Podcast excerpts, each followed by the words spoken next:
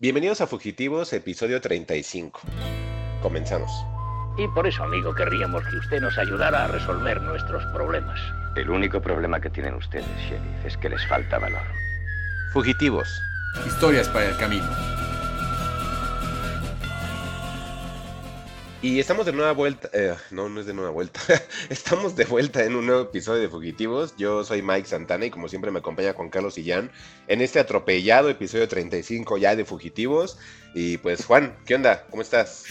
Supongo que ese, ese mm, traspié que tuviste es por lo que acabamos de ver que es tan impactante y al mismo tiempo asqueroso y es como increíble e inconcebible. Hay muchos avances asquerosos e inconcebibles, Juan. Como me dijiste antes de que grabáramos, no hay notas, eh, parece ser que no hay trailers interesantes, eh, está todo muy parco, el entretenimiento hay como una especie de hueco, pero es momento para que toda la gente pueda empezar a mirar todas las plataformas y alternativas que tiene Juan y empezar Ajá. a ponerse al corriente, porque Exacto. también lo que hemos platicado, ya todos los meses son de blockbusters y ni te dejan nada, entonces ya el entretenimiento parece que se volvió como parte de tu vida diaria y ya tienes que dedicarle hasta un tiempo y pues no está padre, ¿no? Se supone que, que eso es como lo dice el nombre para entretenerte, para Salir distraerte. de la rutina. Claro, ya pareciera que son asignaturas de escuela, ¿no? Entonces, no, ahorita que hay hueco, pues ahorita que hay hueco aprovechen y relájense y consuman todo lo que quieran consumir sin que las marcas les digan, oh, ya viste esto, oh, ya viste lo otro, o, o que un podcast les diga, ya viste esto, velo. Sí, no, nosotros, definitivamente. Ya, ya vamos a salirnos de eso. Creo que vamos a cambiar el giro del podcast. Este, ya no vamos a recomendar tantas cosas para ver. Yo creo que más bien les vamos a recomendar salir a que les dé el aire. Les vamos a hablar de un parque, de un restaurante. cómo está la manzana y así, ¿no? Ándale tips para comprar en el tianguis En el no le ven la cara de güero. cosas así. Pues sí, sí y no, pero de todos modos sí vamos a seguir hablando de contenido porque somos unos asquerosos nerds. Entonces, Efectivamente. Y sí va a haber. muchas cosas que como que no sé si tú tengas como que tu lista de en las aplicaciones de las cosas que vas a ver y como que realmente nunca ves. Creo que es el momento de, antes- de usarlo, ¿no? Antes sí, y, y me acuerdo que una vez me dijiste, sí, mételo en la lista de cosas que nunca vas a ver. Y yo, no, yo sí veo mi lista. Y no sé si esa cosa me lanzaste un hechizo, pero a partir de ese momento dejé de ver mis listas. Y hacía como tú haces, que, que tú abres la aplicación y lo primero que te pongan ves. O al Ujú. menos que le bajas rápido. Ah, está. Y, y- y está mal, porque se supone que la lista era para eso, ¿no? Para que ahí guardaras las que en algún momento ibas a usar o a ver y, y- y ya no respeto mis listas, ya ni las abro, ¿no? O sea, ya tal cual. Antes siempre mi manera de ver algo era de, ah, abres la aplicación, te aparece el banner de, ah, ya trajimos, ya, ya trajimos esta película nueva, ¿no? Ajá. Y yo, ah, no importa, yo voy a mi lista de mis cosas que tengo pendientes. Y ahora ya es así, de, ya trajimos esta película, yo, ah, sí, a ver, ajá. Entonces ya la lista ni la he engrandecido, porque ya no la uso, no la uso ni para darle añadir a una lista, ni para verla. Entonces sí, ya no la he usado. Yo siento que es un error del algoritmo como tal, porque, ¿Sí? o sea, que tú pongas apartes cosas para tu lista era para que pues fueras viéndolas poco a poco, o Ajá. cuando tuvieras chance, ¿no? Ajá. Pero como te avientan cosas así de ve esto, ve esto, ve ah, esto. claro. Ujú, ujú. Pues Primero es marketing, te- ¿no?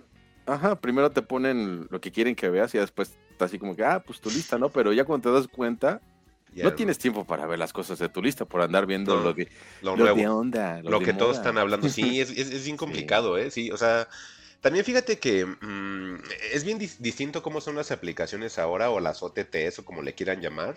O hay gente que le dice tradicionalmente apps también por la onda de aplicación, pero bueno, etcétera. Este, antes nos quejábamos de que salía una aplicación nueva o un servicio de streaming nuevo y decíamos, es que no tiene catálogo. Es que tiene bien Ahora. poquitas cosas. Pero ya después, ahora vemos que hay algunas que a lo mejor podríamos decir, como en su momento que decíamos que HBO no era buena, ¿no? Y ahora, es la que, y ahora es la que uso. O, o Star Plus, que yo no le, no, no le, no le daba ni un peso. Y, y quién diría que en el futuro HBO y Star Plus son las que siempre veo? Siempre, siempre, Sí. siempre, ¿no? Sí, justamente eh, la, la, la asquerosita es la de Paramount Plus, ¿no? Que si no fuera por la Premier Si League, no fuera la Premier no habría nada. no hay nada que ver. No, no. Híjole, es, es- es exacto. eh, eh, Paramount es un ejemplo de eso. Yo me imagino, Juan, ahorita que nos estamos yendo un poquito para allá y que la gente que nos está escuchando ve que estamos abriendo mucho los temas. Ahora con lo de Paramount, pues sí, efectivamente, Juan y yo compartimos Paramount. Y, y la verdad, este.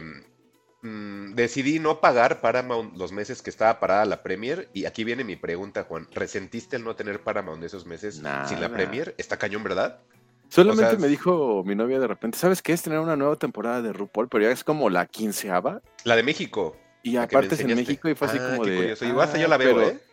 Pero de ahí en fuera, así como que No, no. hay nada, ¿no? Exacto. Entonces Hay también- una serie muy de papás que se llama Yellowstone con Kevin Costner. Ah, sí he oído hablar, Pero no me creo que esa incluso es más popular en tele abierta que ni en la misma aplicación. Ah, Entonces, ok, ok, ok.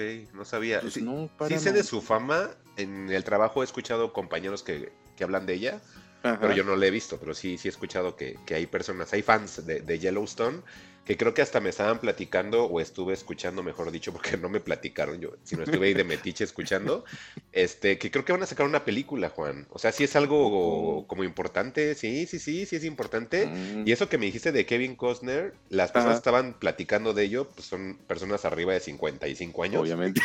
claro, que les importa Kevin Costner.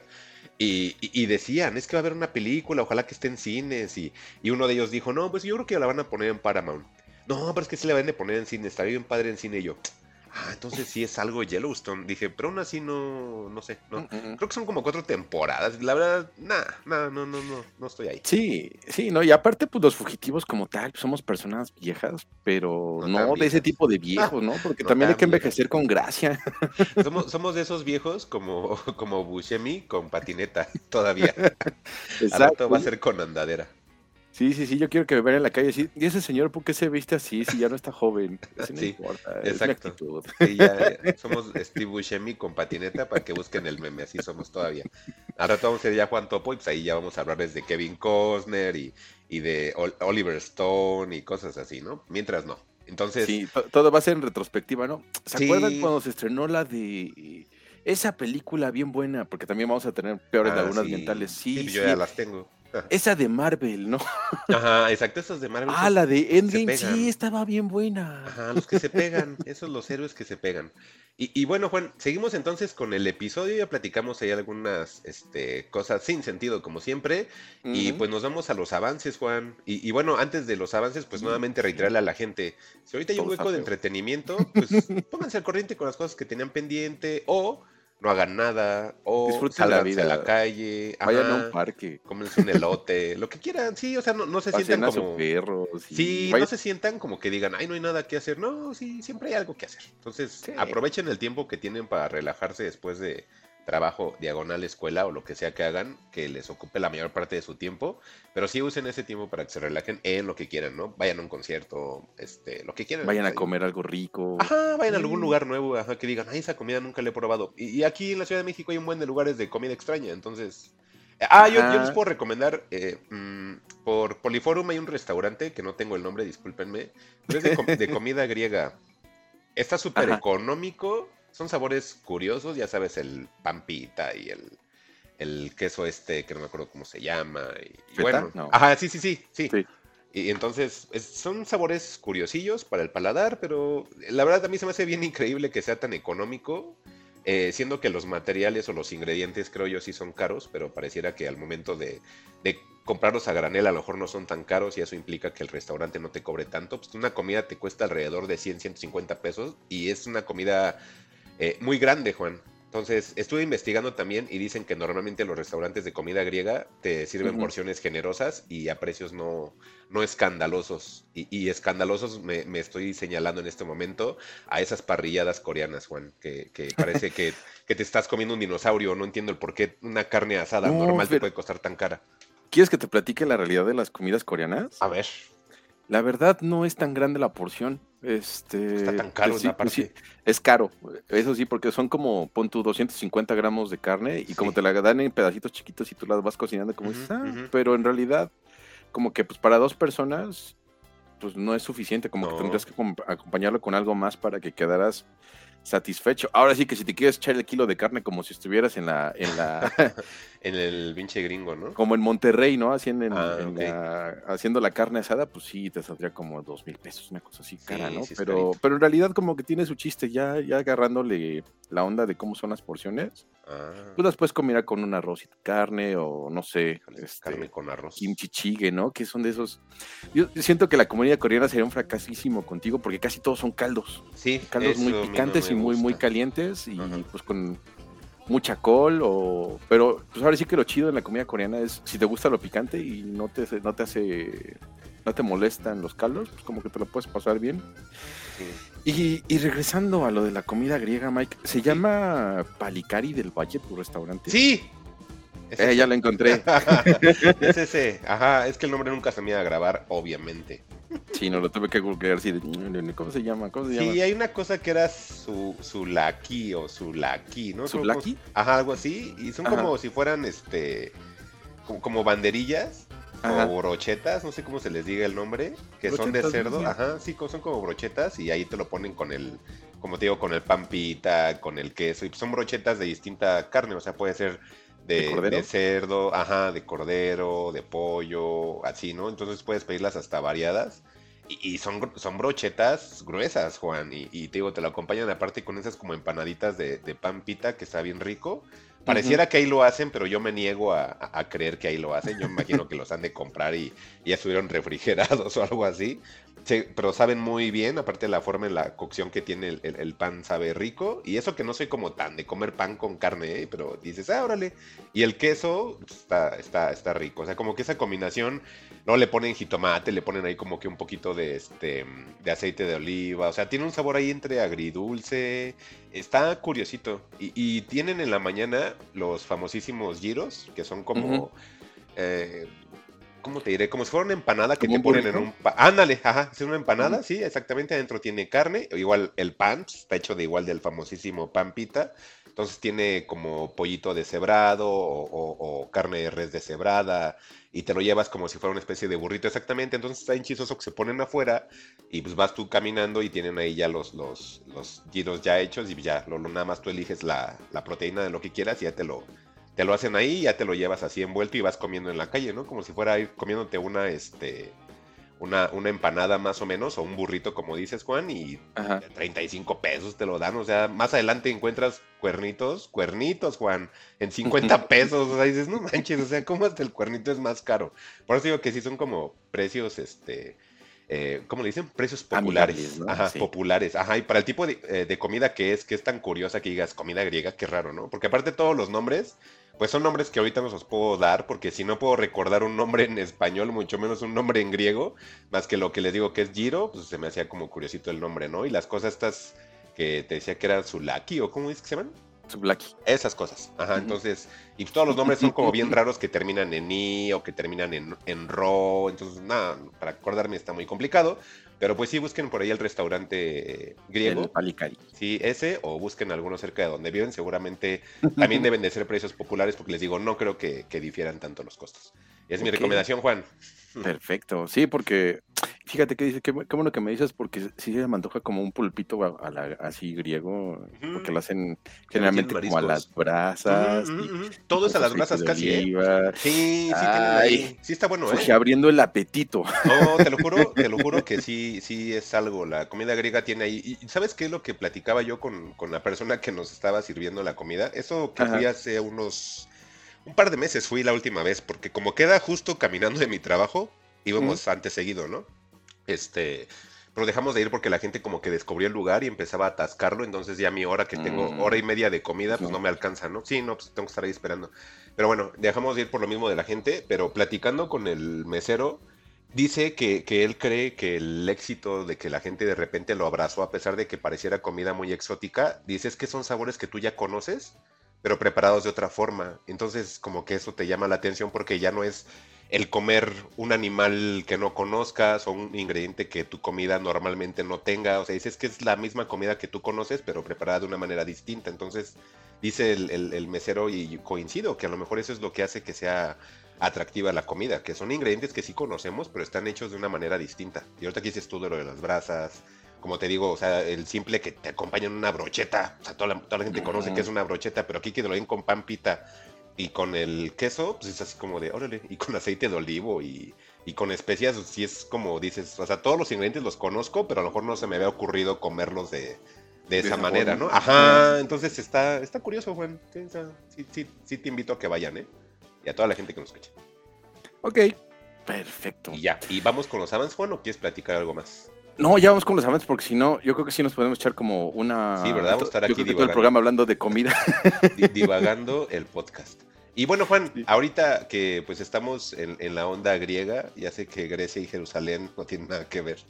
Pues tienen sus que veres. Pues no, yo creo que mucha gente sabe que la primera Biblia no se escribió en, en, arameo, como supondrían muchos, ¿no? Se escribió en griego y como 300 años después de que murió Jesucristo. Exacto, y luego la tradujeron a arameo porque según decían que, que Jesús hablaba eso y que tenía que traducirse a eso. Entonces, hay algunas cosas ahí bien extrañas, pero sí, como dices, la Biblia y más que nada el Viejo Testamento eh, estaba escrito en griego y lo fueron ahí como que readaptando y, editando, hay que decir las es Como, es como el primer teléfono descompuesto de la historia. Exactamente, sí, porque aparte está hecho de una compilación de muchísimas historias, por eso recordemos que la palabra Biblia es un latín que significa conjunto de libros o de ahí parte la palabra biblioteca, entonces una Biblia realmente es un compendio de muchísimas historias o de, sí, pues muchísimos libros, digamos, que lo, lo conjugan en uno solo.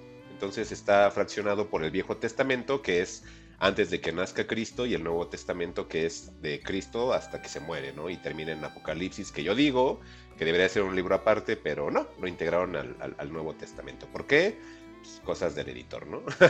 pero así es como se, se, conjuga la Biblia, muchachos. Hoy en este momento abran su catecismo, vamos a dar clase.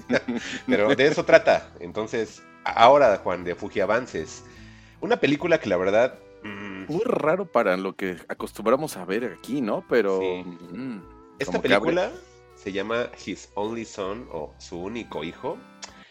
Y es una historia que a lo mejor directa o indirectamente la hemos escuchado, que habla del famosísimo sacrificio que debes de hacer a Dios por sobre todas las cosas. Algo en lo cual, por raro que suene Juan, en, teología nos explican que, que, esa es una de las grandes mentiras de la humanidad, el que sacrifiques todo hacia un ente por encima de todo lo que eres, porque realmente te dicen en la teología que lo importante de ti mismo es descubrirte a ti mismo y quererte a ti mismo y por algo no puede haber algo por sobre ti mismo. Entonces, sí, es una onda, pero ya algún día platicaremos de esto en otro podcast religioso.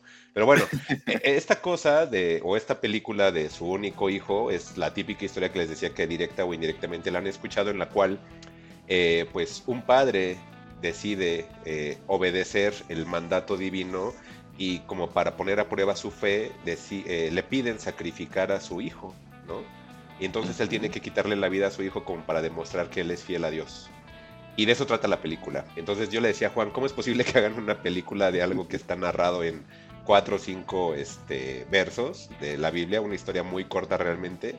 Y que lo hagan una película de quién sabe cuánto va a durar, que conociendo los tiempos actuales, Juan, no me, no me extrañaría que dure tres horas esta cosa. Pues mira, te doy los datos. La película, la película dura 106 minutos, es de Ángel ah, Studios. Ángel Studio, esa que trajo El Elegido o El Sonido de la Libertad, este, dirigida por Dave Freedom, ok. Sí, este, pues nos pone en contexto, así como bien dice Mike, la historia de Abraham, que tiene que sacrificar a su hijo Isaac en la montaña de Moria. Y la verdad, este, muy extraña esta movida que está ocurriendo últimamente en cines a través de este estudio muy como de la derecha conservadora, de la conservadora de verdad, haciendo como que su movida en el mundo por fin, ¿no? Ahora sí que aprovechando que estos medios pueden ser propagandísticos y muy este, exponenciales, pues católicos unidos, vengan a ver mi película, si no serán pecadores, ¿no? Sí, ay, está tan raro esta onda. Fíjate, no soy como tan fan, te decía, no creo verlo. Nada más como os queremos contar como de curiosidad, pero así búsquenla si les interesa. Su único hijo en español o His Only Son en inglés. Y pues, esto es pues para otro año, dice, ¿no, Juan? Marzo 31, o ya está. No, ya está, se estrena el 17 de agosto en cines en México. Ah, es que la cosa del trailer este decía marzo 31, Juan, ¿eh? no es mi culpa. Sí, no, yo creo que ya es más bien viejo. No sé si, ahorita, lo buscamos en el Box Office Mojo a ver si tuvo éxito ah, este, por acá. Pero, pues curioso esto que se pretende hacer. Em, no sé si, si dijeron, pues si, funcionó la película de los 10 mandamientos en los 50, este, ¿por qué no hacemos algo ah. parecido, no? Fíjate que sí estaría bueno un remake de una de esas películas épicas, ¿eh? Esas, imagínate con CGI muy bien hecho, Juan, estarían bien buenas, ¿no? es, que también es, algo que te iba mm, a preguntar, tú que sí conoces la Biblia y que no eres un este filisteo como yo. este, como qué, qué para, qué, mm, qué pasaje sí podría estar chido para que la gente este, dijera, órale, qué buena película estoy viendo. Híjole, em, hay una película que se llama Jason y los Argonautas. que es como un compendio como de historias ahí este, mitológicas. Haz de cuenta que todo el Viejo Testamento es así, Juan. Yo me imagino que era por la manera en la cual la gente contaba sus historias y o escribía sus historias, que todo era de manera muy épica. Eh, yo creo que hay muchísimas historias del Viejo Testamento, no esta de His Only Son, o sea, hay, muchísimas más que, involucran criaturas mitológicas inclusive, ¿no? Eh, entonces, hay muchísima carne. O sea, yo, por ejemplo, siempre he dicho, ¿por qué no hay una película de las, de las murallas de Jericho, no? ¿Por qué no hay una película de la Torre de Babel? O si la hay, que alguien me diga, porque yo no conozco. Eh, de Sodoma y Gomorra, por ahí hay un intento ochentero, no muy bien llevado, pero pueden haber así un buen de cosas, Juan. O sea, el famosísimo mito que todos conocen de David y Goliat, eh, pueden hacer un compendio como de pequeñas historias involucrando eso. Sansón y Dalila puede ser, Juan. O sea, hay, hay muchísimos, o sea. Eh, no, no, entiendo el por qué no se le dé como que esa oportunidad a esas historias. La verdad sí tiene muchísimo... Yo, yo inclusive... Em, cuando, cuando llegué a escuchar que decían es que la Biblia es el libro más famoso, o creo que el más leído de la humanidad, algo así. Eh, cuando era adolescente, pues yo decía, ay, sí, ajá, pues, que es católico y esa fuerza que lo tienen que leer, ¿no? Pero te das cuenta que cuando hay personas que practican esa religión, realmente ni han leído la Biblia, Juan, ¿no? O sea, no han leído el instructivo de su fe. Eso es, es bien curioso porque es como que estamos acostumbrados como cuando compramos algo y ni leemos el instructivo. Es que la religión la siento igual, así de, oye, pero ni, ni, sabes las reglas, ni de qué trata, y, y, en, eso crees, o sea, ni siquiera has leído ni de qué, en qué estás creyendo, ¿no? Y yo me imaginaba antes que era el más leído o el, más popular, pues porque la gente lo leía a fuerza, ¿no? Pero me di cuenta que la gente no la lee. Y bueno, pues en la escuela nos obligaban a leerlo porque era una materia. Y, y, de verdad, el, Viejo Testamento, Juan, está lleno de intriga política, eh, hay sangre, hay traición, este, hay mucha violencia, hay, hay gore, Juan. O sea, pues está lleno de todas las cualidades y todos los defectos del ser humano narrados en historias fantásticas.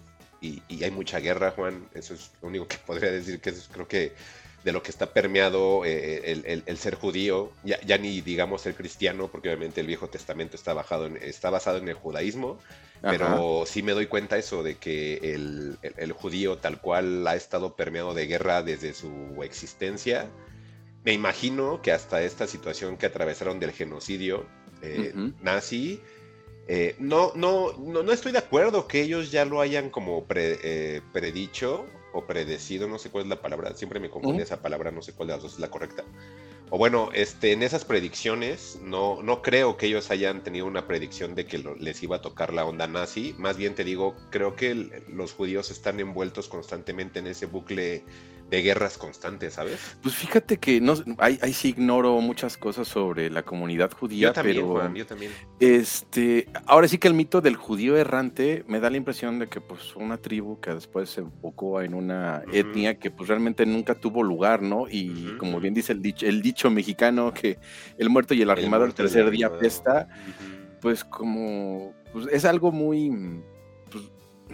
ahora sí que el, holocausto pues va a raíz de eso, ¿no? De gente que, no se identifica como de lugar haciéndose rica, pues obviamente generó celos y envidias, ¿no? Y creo que no nada más les pasaba en Alemania, también les pasaba en, sus lugares santos y, pues es muy curioso también este Jerusalén, ¿no? Que, es una ciudad que se comparte entre musulmanes y, católicos y que todos tienen el mismo el mismo símbolo y los mismos templos y se pelean por ellos y es así de, oye, pero se supone que tú eres algo aparte, ¿por qué no, me, llama la atención que, por ejemplo, una mezquita se la tengan que dividir en tres porque pues todos la consideran santos, ¿no? Me da como más bien la idea de que es más como un motivo para pelear que realmente un motivo de, veneración. Y, pues curioso, ¿no? Ya ves que también el Estado de Israel, políticos, pues se lo, lo inventaron en los 50 ahí con mucha ayuda de Henry Kissinger. este, y la gente pues también nunca estuvo de acuerdo con que ellos se metieran ahí. O sea, si finalmente pues, no, no tenían realmente el arraigo ni, ni nada, pero insisto, no tenemos todo el contexto ni el conocimiento, pero esa es la impresión que tenemos, ¿no? O sea, como que siempre están ahí queriendo imponerlos o imponerse y, pues es lo que genera las tensiones, ¿no? Entonces... Eh, sí, sepa, está curiosillo, pero pues sí, eh, no podría dar como un top, creo, de historias, pero sí, un échenle una ojeada ahí al, Viejo Testamento y van a ver que está divertido. Sí va a ser raro que yo les diga, lean la Biblia, porque a lo mejor por paradigmas... Es raro, ¿no? Pero no, esas son historias, no, no se claven, como, no crean que pues lo van a estar... Ya para rematarle y cerrar ese caso de Hison Lison, estaba viendo que pues esto se estrenó en marzo a nivel mundial, ah, por así decirlo. Sí, nada más, bueno, en Estados Unidos recaudó 12 millones de, dólares, pero a nivel internacional solamente 150 mil. Curiosamente, el país donde más recaudó fue Corea del Sur, con 128 mil este, dólares. Corea del Sur ya sabemos que pues, está dividido, ¿no? Tiene su onda medio vudú y, también tiene su onda cristiana católica bien rara. El siguiente país fue España con 16 mil mm. dólares. Y luego le siguió Nueva Zelanda con mil, digo con 9 mil. Entonces, pues a ver si México no se pone así como de, no, miren, aquí nos van a recaudar más. Espero que no. No, no creo. siento que... No, el cine en México es muy distinto. Aquí es mucho entretenimiento sobre otras cosas. Exactamente. Sí, y, está bien, ¿eh? No, no está, o sea, no es una onda de crítica, o sea, está bien. Y, pues ya. a mí lo que, me preocupa, lo que me preocupa pues es el adoctrinamiento, pero pues también hay muchos otros tipos de adoctrinamientos a través del cine que ni funcionan, ¿no? que la gente, que la gente se, se, espante, pero al final del día pues ni, ni pega porque la gente no entiende las ideas, ¿no? Así es. Y bueno, Juan, nos seguimos a otro, ese es de His Only Son, por si le quieren entrar, su único hijo. Y este otro que nos trae es Juan, que se llama The Creator. ¿Este sí es nuevo, Juan, o también ya salió hace cuatro meses y apenas lo estamos hablando? ¿Qué onda con ese avance todo eh, atrasado, bien viejo, Juan? Pues no, esta sí se supone que es ah, nueva, nuevecita. De Todavía se va a estrenar apenas el 29 de septiembre a nivel de Estados Unidos. En México ahorita les digo cuándo, pero pues el, director involucrado también tuvo sus que veres con Rogue One y pues nos ah. muestran ahí una película de Robots, robots y más robots. Mm, Rogue One, famosísima Rogue One, que muchos dicen que es de las mejores películas de Star Wars actuales.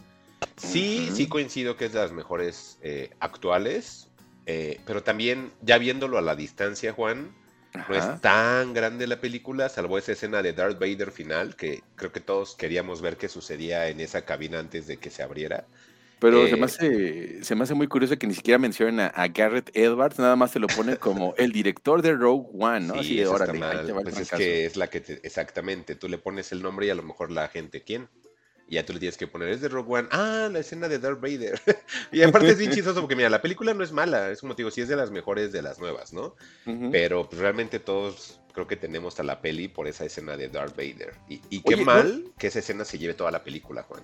no, sé si me la compres, pero creo que Rogue One es la película poser de Star Wars por excelencia, ¿no? A ver, ¿por qué?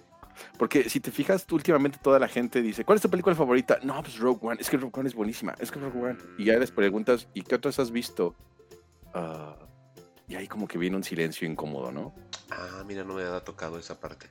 Yo, yo, te digo, yo la tenía en mente por lo de la escena de Darth Vader, ¿no? Y, mucha gente siempre que hablas de Rogue One te dice, es que esa escena de Darth Vader, yo, sí, es que...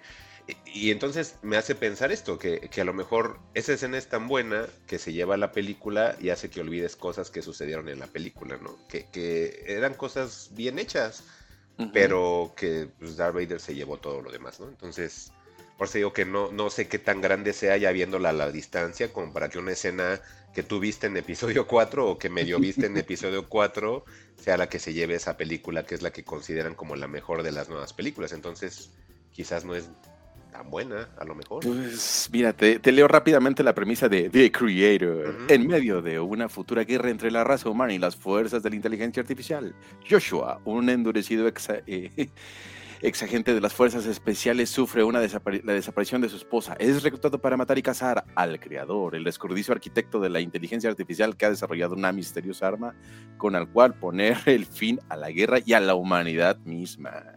Ay, no, qué pesadez. ¿No te suena como igual Star Wars, así de la estrella de la muerte? Suena pesado.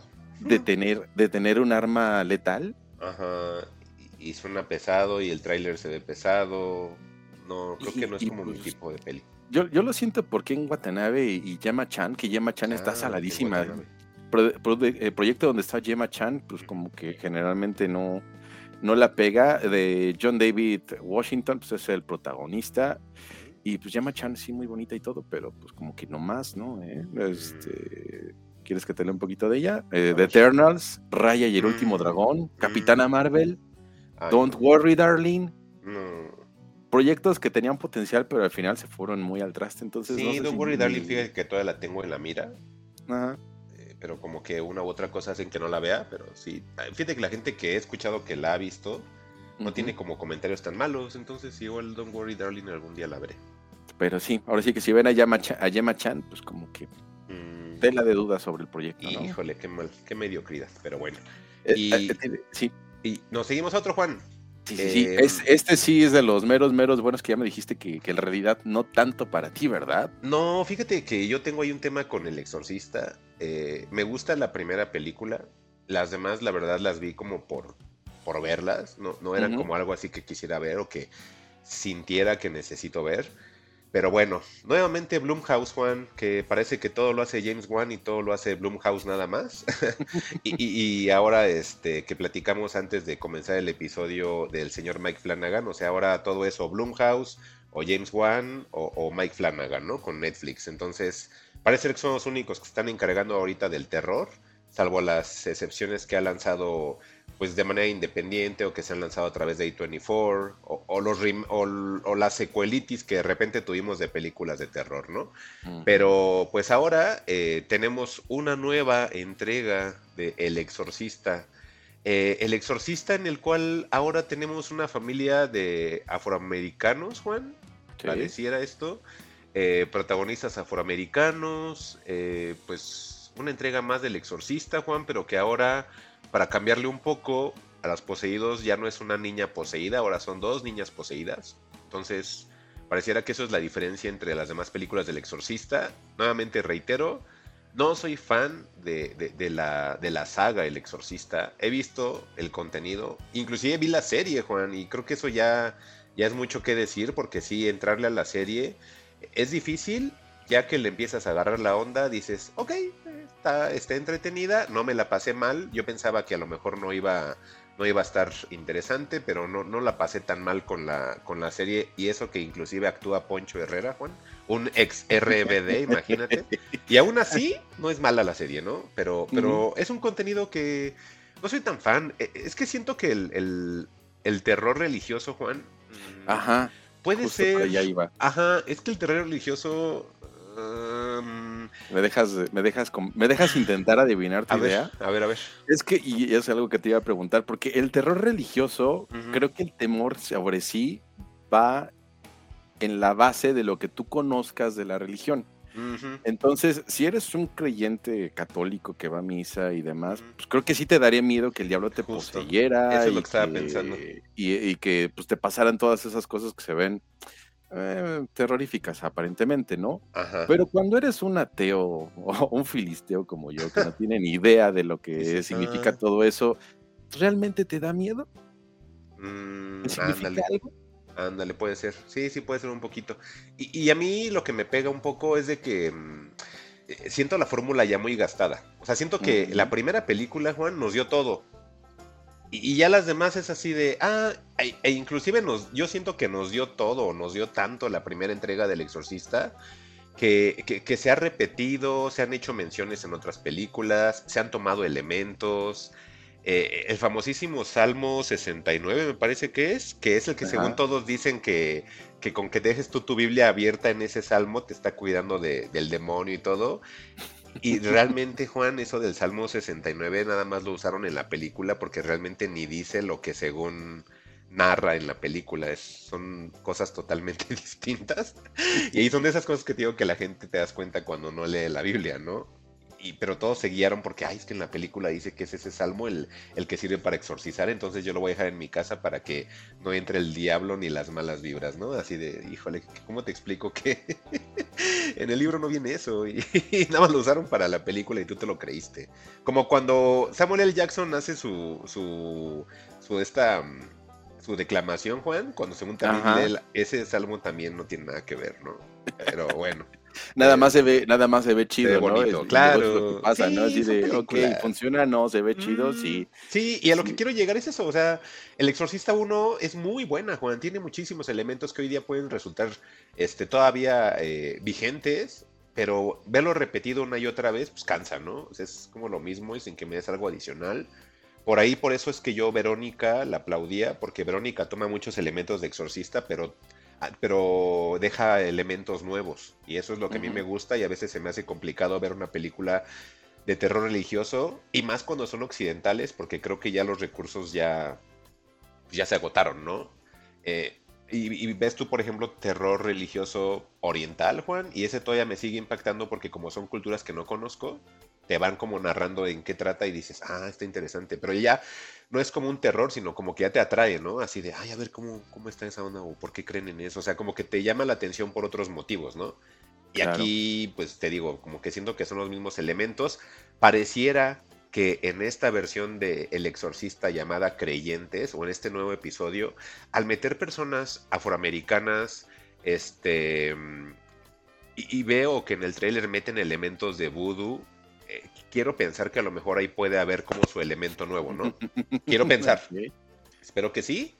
Si sí, órale, ¿no? Eh, ¿no? creo verla en el cine, salvo esté de muy buen humor, Juan. No, no es una película que yo al momento de ver el tráiler sea de necesito verla, pero sé que también hay un público muy grande afuera de terror religioso y yo creo que por el nombre del exorcista también ya te vende una cierta taquilla, ¿no, Juan? Ya, sí, no, yo no creo verla jamás a menos que vaya en un camión y me la pongan ahí y digo, bueno, pues ya me la he hecho. Pero sí, no, definitivamente la película ni se ve chida ni nada, ¿no? y, justamente, ah, fíjate que con esto, esto nos puede dar pie para saltar, nada más que no, no te, te voy a agarrar un poco en el aire porque a ver, a ver, a ver. hablando justamente del Exorcista, que fue, es una película del 73 dirigida por William Friedkin, que recientemente pues falleció el 7 de agosto. Este, ah, este director, pues que, que en realidad su relevancia pues viene a ser eh, pues justamente este, esta película del exorcista, ¿no? Que si no mal recuerdo, pues en el culto de las películas de terror siempre está como en un lugar muy alto, en una muy buena estima, o si no, como que mm, alguna vez escuché que decían que era como la mejor película de terror o de horror de la historia. Puede ser, ¿eh? Este, por justamente cómo supo manejar todos sus elementos y todas las situaciones eh, de contexto de esa época, ¿no? los 70 este, en Estados Unidos. Estados Unidos siempre ha sido como muy mucho en realidad, aunque nos quieran vender la imagen de que no. y, pues bueno, eh, usar esos elementos pues realmente puso a la gente con los pelos de punta, ¿no? Entonces ahí el mérito de, William Fredkin, que incluso estaba viendo ahorita que pues le dieron su, su premio honorífico en Cities en 2017. Ah, qué bonito. Y, no sé, yo creo que la, filmografía de, William Friedkin em, pues es variada, pero yo realmente soy ignorante, ignorante de ella, ¿no? Me suena The French Connection, obviamente, pero de ahí en fuera todo lo que hizo. Lo que hizo, como que no lo tengo tan presente. No sé si tú tengas este algún. ¿De él? Sí, algún, alguna, algún apego con él. Lo, único que, yo sabía de él es que, este, ¿te acuerdas que hace mucho tiempo había una serie que había una marioneta como, como una calavera que se llamaba Historias desde la cripta o Tales from the Crypt? cuentos de la cripta, sí. E, esta cosa comenzó siendo cómic, Juan. Comenzaron siendo cómics y después ya pegó tanto que hicieron como su serie y por eso es que conocías la, la, este, la marioneta, ¿no? Él estuvo metido en algunos episodios, Juan, pero ya en la serie. En algunos, muy poquitos. Y también en algunos de, la segunda versión de, Twilight Zone o de la Dimensión Desconocida. En la segunda versión, ¿eh? O sea, en la, en la ochentera. Este, no, no, no la de los 60 de, de Rod Serling, sino en la ochentera, que la verdad es la que yo, yo, yo no, no ubico tanto. Yo, yo ubico más la de la de Rod Serling, porque es la que sale aquí en tele abierta. Me parece que también la de los 80 salía, pero pues yo me iba por la de blanco y negro, que es la que viene en Canal 4, ¿no? E, entonces, eh, lo único que sabía de él, Juan, era eso, de que había hecho algunos episodios para Cuentos desde la cripta, para este, Dimensión desconocida, pero películas de él, pues sí, la verdad, no, no quiero ahí hacerle al, payaso, pero la verdad nada más conocía este, El Exorcista y fin, Juan. Y, y te digo, o sea, no, no quiero demeritar el, no quiero que se malinterprete, que piensen que estoy demeritando el, terror religioso, no. Nada más creo que es que el exorcista creo que puso las cosas muy en alto, Juan. Y, tan en alto que, lo hizo que, como les decía, o sea, han tomado muchos elementos para otras películas en las cuales eh, beben del exorcista, entonces el tratar de ver algo que se mejore de esto pues, es, es, complicado y, te estoy viendo a ti, conjuro. Por eso creo que el conjuro también a mí no me funciona tanto. Y a la gente que a lo mejor sí le, eh, le encantó y por eso es que hay tantas versiones, es por la, por la inclusión de los pseudo cazafantasmas, y, porque a lo mejor no vieron películas como de este tipo, ¿no? Clásicas, como El Exorcista, este, The o, La Profecía, como la conocimos aquí, eh, Bebé de Rosemary, o sea, cosas que a lo mejor pusieron los cimientos en todo esto del terror religioso. Eh, muy buenas películas esas tres que les menciono, muy buenas. Eh, yo creo, Juan, que si hasta no las has visto, como películas em, como con grado. Como un ejercicio cinematográfico sí, Juan, vale la pena. De verdad, vale muchísimo la pena. El bebé de Rosemary, Juan, es una maldita obra de arte, ¿eh? Yo creo que te va a enamorar la música, la atmósfera que te genera, la actriz. La actriz dicen que, que tuvo que tomar terapia psicológica porque la trataban de asustar en el set para que estuviera todo el tiempo como como con ese semblante de preocupación y de ansiedad todo el tiempo. Eh, así como le pasó a la, a la protagonista de, de, la peli de, mm, del resplandor, que también dicen que la tenían en un estrés totalmente, o, o que a los dos actores, este, a, ella y al, niño, los tenían como en lugares muy fríos para que pues, realmente sintieran que sí hacía frío. O sea, maltratos, ¿no? Pero pues sí lograban las escenas como, como el director lo quería, como Kubrick en ese momento lo quería, digamos, o, o como este ¿Cómo se llama? Ay, el, el, de Rosemary, el que su esposa lo mató, este, la sexta, la sexta. Sharon la, sexta, ajá, sí, este. Ay, ¿cómo se llama? Charles Manson. No, el director. Polanski, Polanski, Polanski, ajá, tengo que fue todo lento. Este, ajá, entonces realmente sí son un ejercicio cinematográfico de ver, Juan. Yo sugiero que sí las veas y la gente que no las conozca también ahí le, les eche un ojo porque están bien buenas las pelis. Pero bueno, ya, este, estamos hablando demasiado de terror este, religioso, que según no nos gusta, y mira, hasta dónde ya Sí, mira todo lo que sale. Y pues bueno, y de William Fredkin, pues también, este, échenle una, yo creo que también lo haré, una, un ojo a su filmografía, digo, hay, ah, cosas ahí. Que, nos, que valen la pena, The French Connection, The Exorcist, The Sorcerer, ah. este, Rules of Engagement, o sea, eh, pues fue una carrera prolífica. Él, dirigió desde el 67, pero definitivamente la obra que lo marcó y que lo pone en el pedestal de, personas importantes, pues es justamente El Exorcista, ¿no? Como bien nos explica Mike, ya de forma, a lo mejor un tanto extraviada, pero de forma, pero enriquecedora al mismo tiempo, pues todo lo que, todo lo que provocó esta película, ¿no? Un hito dentro del cine que igual tuvo sus 10 nominaciones al Oscar, nada más que porque era un filme de terror, pues creo que nada más le dieron dos, no, no tuvo, ah.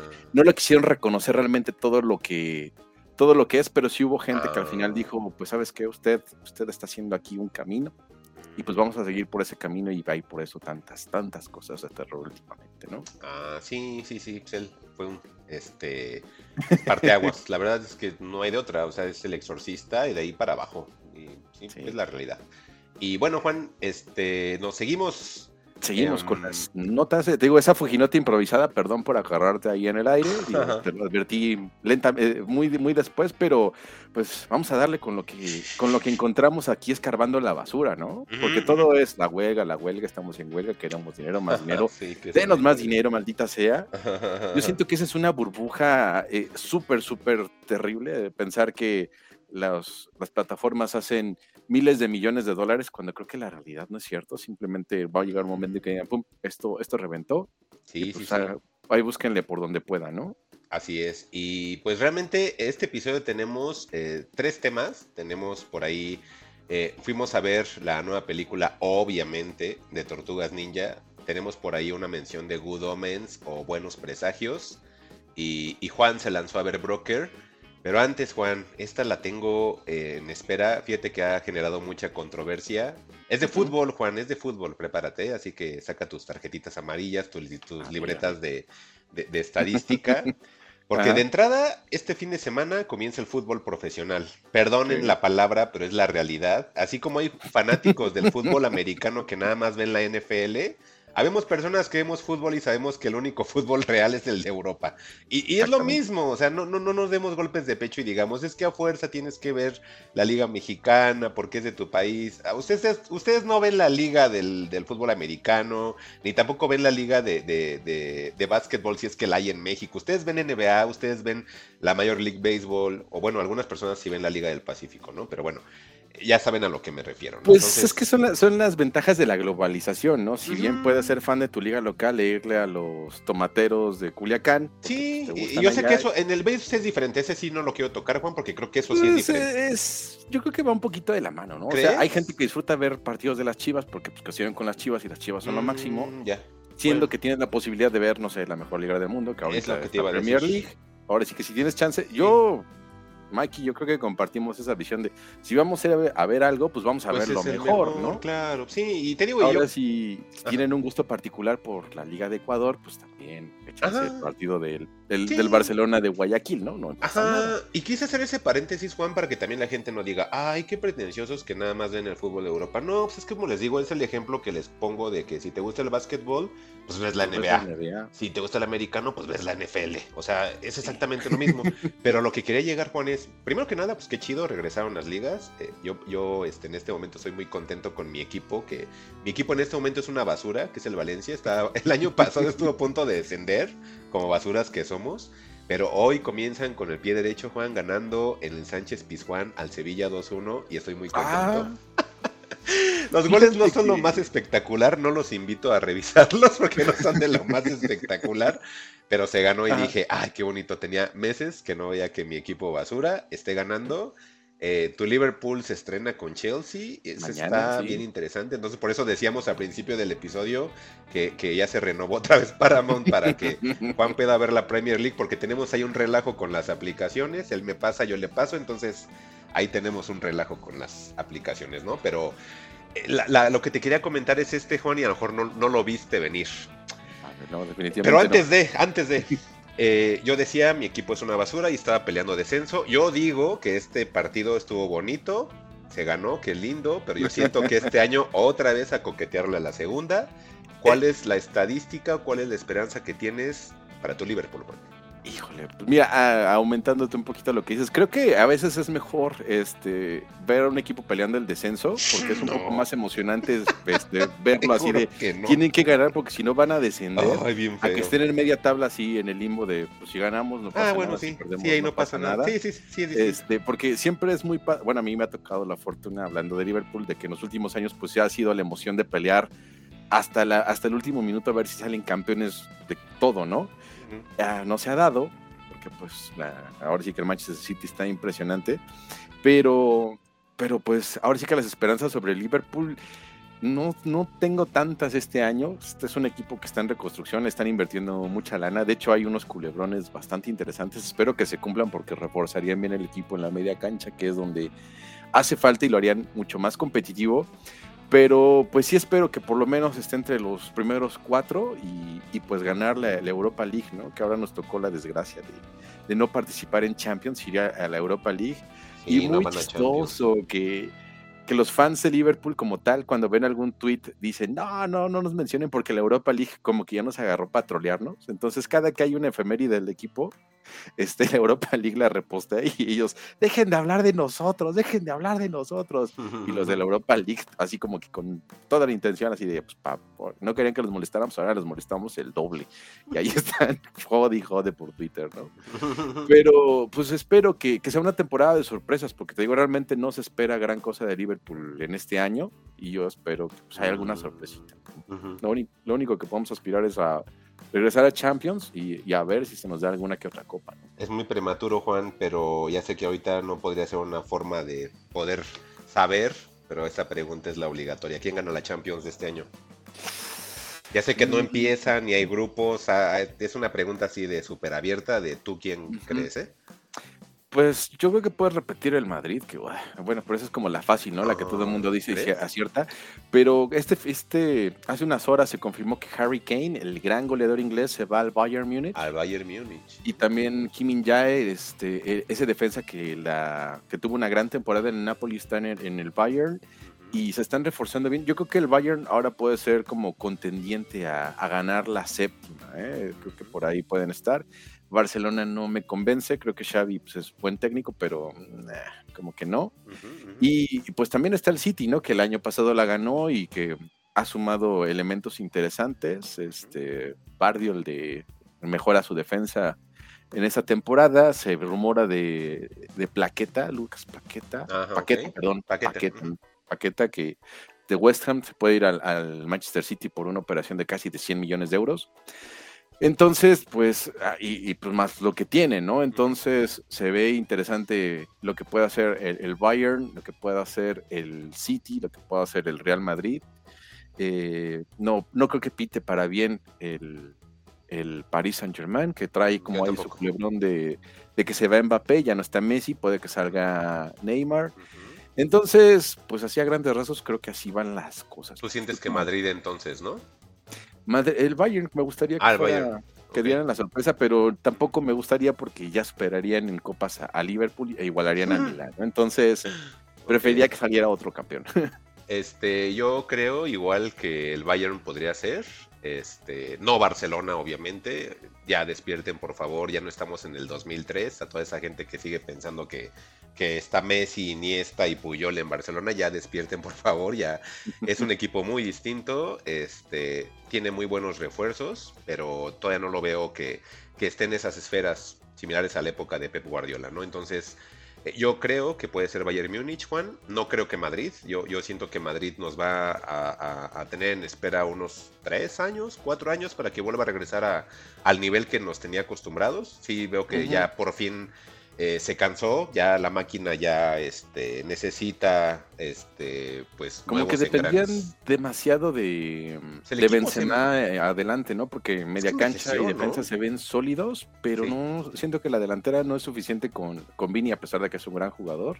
Yo creo que Ancelotti hizo un gran trabajo con lo que tenía Juan, muy buen trabajo. Yo no creo que ningún técnico vaya a igualar lo que hizo Ancelotti el, el aventarse casi cinco años sin fichajes importantes, Juan. O sea, la verdad, grande ese señor. E, e, el, equipo que llega a quedárselo y que le dé recursos, híjole. Yo por ahí temía que alguna vez el Paris Saint Germain quisiera aventárselo. Dije, híjole, el día que contraten a Ancelotti y le den la cartera abierta, cuidado, ¿eh? Porque ahí sí, sí siento que estarían trayéndose un monstruo a Europa, ¿eh? Pero afortunadamente Ancelotti creo que tiene su mira más para selecciones ya. Me parece que por ahí hay pláticas con Brasil. Ajá. Y, bueno, por último, Juan, eh, ya nos comentaste lo de Champions, ya hablaste de qué onda con tu equipo, ya platiqué el mío. Em, aquí hay una situación, los mexicanos en Europa, Juan. Mexicanos en Europa ganando todo. este. Petándola o rompiéndola. A ver. Y Chucky Lozano, Juan. A ver, vamos a hacer ese juego. A ver. ¿La, peta o la rompe? Chucky Lozano. Ajá, eh, la rompe, ya sabemos, es triunfador, la peta, perdedor máximo. Chucky Lozano este año, ¿peta o rompe? Eh, yo creo que peta, Juan, y no tardan en cederlo un equipo de una liga mala. Es que Chucky ya dio lo que tenía que dar, es una realidad, Juan. No podemos vivir de Chucky anotándole a Alemania. Muy bonito, qué padre, yo nunca llegué a pensar, ver con mis propios ojos el que en un mundial le ganáramos a Alemania. Yo entiendo que una Alemania ponle lo que tú quieras, pero es un equipo histórico y le ganas en un mundial. Sé que Corea también lo logró, pero este, dices, bueno, está bien, es, Alemania. al final sigue siendo Alemania, ¿no? Y, pues yo creo que y pues no, ya. Ya, ya, fue. su momento. No sé si en el en el, en el Napoli siga en el Napoli, porque creo que ya se le estaba terminando el contrato. A mí me suena, me apesta que se va como a algún lugar, algún equipo español tipo el Sevilla o de media tabla o si no, que hasta la MLS, ¿no? Yo también siento que MLS, Juan, o que lo mandan para Portugal cedido a un equipo que no sea de los protagonistas, es decir, Porto Benfica, ni Sporting. Yo siento que lo avientan para allá o lo avientan a Francia de media para abajo. Para abajo. Eh, lo que sí estoy seguro es que Napoli no cuenta ya con Chucky Lozano. De hecho, han tratado de deshacerse de él, pero desafortunadamente por el precio que tiene no lo han podido vender. Entonces ya es el, el apestado de ahí, Juan. Lo veo muy complicado. Y bueno, si me permites, nos movemos. Esto me tiene muy contento, Juan. Em, contento, pero no sé qué tan contento tenga a Edson Álvarez este cambio. El machín. El famosísimo machín, Juan, que a veces también juega bien, luego no juega tan bien. La rompe la peta, Mike. Sí, híjole. Va al West Ham. Primero que nada, va al West Ham. Mm, mira, El West Ham, hubo un momento que me gustó mucho, que era esa época en la que estaba Lanzini, que estaba Dimitri Payet, que ahora Payet se va al Vasco de Gama, Juan. ¿En qué mundo Pues también ya tiene como 35 años. Tiene ¿no? También, 37, Juan. Sí, no sé ya a qué va, pero bueno, ya sabemos a qué va, ¿no? Pero el, el chiste es que, bueno, West Ham me gustaba mucho en esa época, como te decía, de Lanzini, de Rice, este, Payet. eh, eh, y bueno, West Ham, la verdad, siempre se ha mantenido a la Oye, mitad. pero ¿dónde quedó Lanzini? Eh, no sé, yo creo que todavía Bueno, sigue pero no nos ¿eh? desviemos. A ver, la rompe la peta, Mike. Eh, En el West Ham. Ahora sí, como fichaje estrella para cubrir el lugar de Declan Rice. mira, West Ham va a la, a la Conference League, ¿no? O sea, ni siquiera llegó a. No, a- creo que. a No, salió campeón de Conference. Entonces creo que va Ah, a la sí, va a Europa. League. Ah, Ujú. cierto, es que como, estoy viendo el ranking que quedó en el 7, pues en el 7 le, le competía, a- en este caso, a Conference, pero tienes razón, fue campeón, entonces tendría que entrar a Europa League. Bueno, entonces, Edson en Europa League, con West Ham. Un equipo de medio nivel, Juan. Mm, Ajá. En Ajax fue campeón. Pero bueno, es la liga, es la liga este, aparte es el Ajax, obvio, holandesa. iba a salir. Sí, obviamente iba a ser, sí, o sea, con él o sin él iban a salir campeones porque, pues porque Holanda, ¿no? En Holanda es el Ajax, PSV y hoy día el Feyenoord El porque hasta Feyenoord, el vez en AZ, ajá, porque el AZ Alkmaar ya se borró, el Twente es de esos equipos que, que a veces llegan, ¿no? Entonces el top top 3 digamos que Pues es es el como Ajax, la Liga. Española, ¿no? Es el Ajax o es Pero el con menos nivel. y de repente alguno que otro, pero Mm, pero con menos nivel. es la, es la de novatos, no es para que menos te nivel. fugues. Exacto, esa es la, esa es la liga. Hagan de, De cuenta fogueo. que la, que la liga holandesa es como el Atlas de Europa, que es el que foguea, como dice Juan, es el que. es la escuela, ¿no, Juan? Pues de ahí es donde Sí, sí, viene Johan Cruyff y ese rollo, ¿no? Es donde, es, es donde viene la famosísima naranja mecánica. Entonces, Holanda no tendrá un nivel competitivo, pero sí tiene una gran escuela y por algo muchos jugadores que se vuelven grandes en Inglaterra, en España, en, este, en, en Francia inclusive, eh, vienen de Holanda. O sea, de ahí los toman, o cracks que se han gestado en Italia también los toman de Holanda. Porque realmente Holanda es una gran escuela de fútbol, ¿no? Em, creo que Edson, a, a mi pesar, eh, creo que tenía que haber estado una temporada más en Ajax. Entiendo que Ajax, como muchos equipos de Holanda, a eso se dedican, ¿no? Hacen un A equipo, vender. un jugador grande, exactamente, lo venden y así es como se mantienen en primera. Entonces, con ese tipo de, de compraventas, ¿no? De, de formar jugadores y venderlos 10 veces de lo que le, le estuvieron invirtiendo. Ese es el negocio de Holanda. No está para nada criticable. Creo que es una, una buena gestión en su liga. ¿Sí? Y Ajá. respecto a Edson, creo que me estoy tardando mucho para decirlo. Sí, ¿verdad? sí. Este, No huyas a la pregunta, Mike. ay, pues es que es el West Ham, Juan. Eh, y yo creo que la peta, no por ser Edson, eh, pues es que es el equipo, Juan. O sea, el West Ham, los que lo conocemos, sabemos que es un equipo de media, Juan, que o te puede dar una, una alegría o te puede tener a la mitad, como siempre ha estado, ¿no? Entonces, yo lo veo como un jugador cualquiera, Juan. No lo veo como alguien muy especial a, Edson Álvarez. Y el West Ham pues, es un equipo con las mismas características de Edson, ¿no? Entonces, pues, yo no creo que vaya a- a trascender, ¿sabes? Lo veo a la mitad, ahí se va a quedar como, como flotando, ¿crees? Pues mientras no le pase como al Chicharito en el West Ham, que fue fracasísimo. ¿Qué es ese problema? Este, Pablito Álvarez, que en algún, Álvarez, perdón, Pablito Herrera, que en algún momento destacó y después Ah, se cierto. cayó. Sí, habían como cuatro mexicanos, ¿no? Sí, Ha habido un montón, fíjate que estás, estaba viendo la, eh, hay un report, hay una pequeña nota en la media inglesa, ya saben que me gusta ese canal de Ah, YouTube, este, y estaban celebrando que, que llegaba el machín al West Ham, y como que tienen esperanzas, pero al mismo tiempo, pues no hay esperanzas en el equipo, Es y lo que más digo. venden a, a, a Paquetá y demás.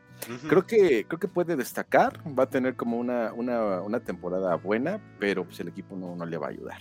Mira, también estuvo el Guille Franco. Bueno, él es nacionalizado, ¿no, Juan? Él no es este, o naturalizado, él no es este Es mexicano. es, es- es un argentino mexicano, porque pues él dijo yo quiero ser de México y quiero Ajá. mundial, y pues bueno, le dieron chance. Él también estuvo ahí, Juan. Qué chistoso, ¿no? Ajá, te iba a decir que Borghetti, pero no, Borghetti No. estuvo en el Bolton. Él estuvo. Ajá. Sí, no, no. Entonces, pues ese es ese problema. Y como dicen los de media inglesa, Juan, pues el problema es que también el equipo no es como para que vaya a figurar en los altos puestos de Inglaterra, ¿no? Entonces, es un equipo de media tabla. Si hace bien su trabajo, Edson puede tener un trampolín para moverse a otra parte, ¿no, Juan? Que creo que eso es lo que podría él tener como objetivo, Sí. que brille. Sí, exactamente, que, que no sé, que ya después lo mandaron llamar a un Chelsea, un Arsenal. Ándale. Sí, sí, sí, ajá. Y a lo mejor no jugar todo el tiempo, porque sabemos que ya meterte en esa esfera, salvo seas un crack, vas a jugar de titular todo el tiempo, ¿no? Pero mínimo que, que salga uno más grande, o a lo mejor a un top 3 de, de España, quizás, Juan, o, o- o. Italia, eh, no sé, algo un poquito más, más este, arriba y en un equipo a lo mejor mucho más importante. Eso es lo que yo quisiera para Edson y para el fútbol mexicano en general, ¿no? Porque al final tener a alguien eh, representativo siempre es bien importante. No tenemos hoy día ningún mexicano eh, Pues sí. conocido en todo el mundo, entonces No. creo que nos hace falta. eh, de reconocer, Juan, otra temporada más para Andrés Guardado en Betis. Capitán ya de Betis, eh, se lo merece. Yo creo que Guardado es de esos jugadores cumplidores, Juan, seguros. Que, que se me hace bien raro que cuando le ponemos el jersey de la selección mexicana parece que nos lo cambiaron totalmente. Es una persona totalmente. parece que en el avión se sube Andrés Guardado de Betis, Juan, y cuando llega a aterrizar es Andrés Guardado del Atlas o algo así, porque es un jugador bien distinto, ¿no? Pero en España y en Europa, pues es muy reconocido, ¿no? Recordemos por ahí en YouTube pueden encontrar que en Holanda, cuando jugaba en el PSV, pues la gente estaba tirada hacia Andrés Guardado, ¿no? Entonces, Sí, lo querían mucho. Igual Sí. en Sevilla no sé qué tanto lo, qué tanto lo quieran, pero, Sí, pero bueno. Tío, que es capitán, Betis es capitán. sí, sí, es querido. Pero pues está bien, ¿no? Que, es. que, que- que la lleven bien ahí. Así es. Tecatito, si no mal recuerdo, está en Sevilla. No sé si estaba Sí, lesionado. No sé si ya se recuperó. Todavía, creo que todavía sigue lesionado porque no lo vi en el partido contra Valencia, entonces yo creo que sigue lesionado. Pues bueno, que se recupere el Tecatito. Sí. Hay otro mexicano en Holanda, creo que es el, creo que es Santi Jiménez. Ah, cierto, la verdad, sí, sí, escucho- sí. Escucho mucho ruido a su alrededor, pero realmente no veo tanto. Es el que te comentaba del Feyenoord, que quedó cerca en el, en el top este, de, de- de la liga. Que dije, oye, pues por primera vez hay un equipo ahí distinto. Ellos están ahí en el, en el Feyenoord, y entonces, pues, quién sabe qué vaya a pasar con él. Volvió a renovar con el Feyenoord, creo que está bien, pues apenas creo que era su primera temporada ya, entonces creo que lo renueven. Está bien para que si su precio suba, pues lo pueda vender a un equipo más alto y a lo mejor llegar a un equipo más posicionado que, que en este caso el- el- la situación de Edson Álvarez, ¿no? Pues sí. Así es. Y Juan, ya nada más, ya para comenzar con el programa, porque ya hablamos ya casi es esto, protagonistas ya. y de todo, Ajá, ¿no? Analistas, religioso y a todo. Eh, Que en ¿viste- el programa de visto- variedad. pues, ¿Has visto? sí, programa de revista. ¿Has visto el torneito este del Leagues Cup, Juan? Y no, la verdad, este. Pues la Liga Mexicana casi no me atrae, ¿no? La MLS, pues se ve muy bonita en Apple TV. El, el 4K está increíble, es lo que pero los decir. partidos son, híjole, son, son, son bien feos. Son como si agarraran a Liga Llanera y igual los equipos no, no, no rifan, ¿no? He visto algunos partidos, sino que casi todos, Juan, porque en el trabajo causó mucho furor. Ah, a, grado, a grado de que, de que algunos partidos este, que se podían televisar, obviamente, los tenían grabados y los ponían al siguiente día. Algunos, ok. porque toda la exclusiva completa es de Apple TV Plus, como dices. Algunos que son por tele a- abierta o que sí se compraron, este, los estuvieron poniendo en el trabajo repetidos y pues algunos los llegué a ver. Eh, sí veo que causó cierto furor. eh, a tal furor de que había personas en mi trabajo que hasta pagaron la, la mensualidad de Apple TV Plus para ver los partidos. No. Juan. Ajá. No, Sí, qué oso. sí, pero fíjate, eh, estaba revisando esto, Juan, Ajá. y creo que sí era como hasta más atractivo ver esto que ver la Liga Mexicana solita. Claro. Pareciera que los vieras distinto cómo juegan, pero sí ves mucho las carencias que se tiene en la Liga Mexicana. Juegan refiero en, Ingl- en Estados Unidos, Juegan pero horrible en las dos. un, un gran asset, como le podríamos decir, un, algo que llama muchísimo la atención y se llama Lío Messi. Todos quieren jugar o ver Claro. a Lío Messi, ¿no? Sí, sí, Entonces, pues aunque sea al Cruz Azul, que creo que fue un highlight, ¿no? Que, que entra Lío Messi y se fue receta su al Cruz primera víctima. Sí, Entonces, pues es, es como un torneo que está bien puesto para que lo gane Lío y que llame más la atención la liga. Y, y creo que a pesar de, mm, de que quizás el formato no sea tan favorable para los equipos mexicanos porque solamente están jugando en Estados Unidos y no vienen para acá y eso es como medio injusto porque Ay, aquí nadie, Pues no nadie iríamos a verlos, Juan, yo creo, ¿eh? Yo creo que aquí nadie iríamos a verlos, ¿eh? pues es que también ya tiene mucho tiempo, ¿no? Que el fútbol mexicano está secuestrado en Estados Unidos porque pues allá están los paisanos que sí pagan sus buenos dólares para verlos y aquí pues ya no quieren ver al Cruz Azul arrastrándose o al América que juega un bien un partido y dos mal, ¿no? Otros. Entonces, pues es, es hasta cierto punto a nivel marketing, pues, pues, lógico, ¿no? Pero Ya si lo vemos a, a nivel de ida y vuelta, que es así como deberían jugarse esas copas, pues está, muy mucho, ¿no? Sí, y aquí pues nada más es a un partido y si hay empate, eh, bueno, el formato Juan, como sé que no lo veías, te resumo, eh, Sí. se reúnen 28 equipos de la Major League Soccer, incluidos equipos de Canadá, y se reúnen los 18 equipos de la Liga Mexicana. Eh, es en- eran varios grupos, Juan, pasaban los tres de cuatro, o sea, eran, de- eran O sea, grupos de cuatro y pasaban tres. Y ya cuando pasaban, este, entraban a 16 avos, a un solo partido. Si era empate, era directo a, a penalties, no había tiempo extra. Eh, y bueno, hoy día, pues ya quedaron las semifinales que son para el día 15 de agosto, que es el día martes. En la primera semifinal es Filadelfia contra el Inter de Miami, que es el de Messi. Y la otra semifinal, un equipo de México, que es Monterrey contra Nashville. Todos esperan que la final sea Monterrey-Inter de Miami, si es que no pasa nada extraordinario del lado de los Rayados o del lado del Inter, pero pareciera que la final que todos esperamos es Rayados contra Inter de Miami de Messi, eh, esperando obviamente por el nacionalismo que, que ganara Rayados, ¿no? Eh, va a ser muy complicado porque Messi, Juan, no Ujú. es por demeritar a Rayados, no es por demeritar a Filadelfia, pero Messi sabemos la capacidad que tiene para que él solo pueda llevarse a 3, 4 jugadores defensas en top Europa, Juan, y que aquí lo pueda hacer, pues, con los ojos cerrados, ¿no, Juan? O sea, realmente. Sí, no, eh, es que Messi está a otro nivel, ¿no? Incluso a pesar de que ya tiene 36 años, Es ves de repente persona. el resumen de sus goles y demás, Sí, no. y dices, es que no es posible, no es posible cómo defienden. La otra vez Sí, sí, vi no, una no. pared que se tira con, con Sergio Busquets, no me acuerdo contra qué equipo, pero se le va como a cuatro defensas, Sí, nada sí. más como que lo están viendo así de, ah, Sí, mira. por eso si lo hace con, con defensas top de Europa, Juan, ¿tú qué crees que le Mm. espera a los defensas de Filadelfia, Juan? Sí, no, no, ¿No? no, más bien se casi que le quieren tomar la foto. Sí, sí, no, no, no, o sea, está complicado. Y luego, como dices, que ese es otro dato importante. Ok, tienes a Messi adelante, es como si tuvieras al mejor chavito de la secundaria en el torneo de la escuela. Y aparte tienes otra ventaja que, como dices, en, la cen- en central tienes a Busquets y del lado izquierdo tienes a Jordi Alba ahora, Juan. O sea, Pues sí, no, ya. ya tienes ahí tres que pesan muchísimo en una cancha, entonces son muy importantes. Los tres todavía te pueden dar un par de partidos buenos y, y aparte si son contra equipos de la MLS, pues, ¿qué esperas, no? O sea. Ajá, y aparte, pues eh, es, es un producto muy reditable Messi. Entonces, felicitamos al Inter de Miami por ser campeones de la League's Cup y esperemos ver Ah, yo sí quiero que gane Rayados. futuro, ¿no?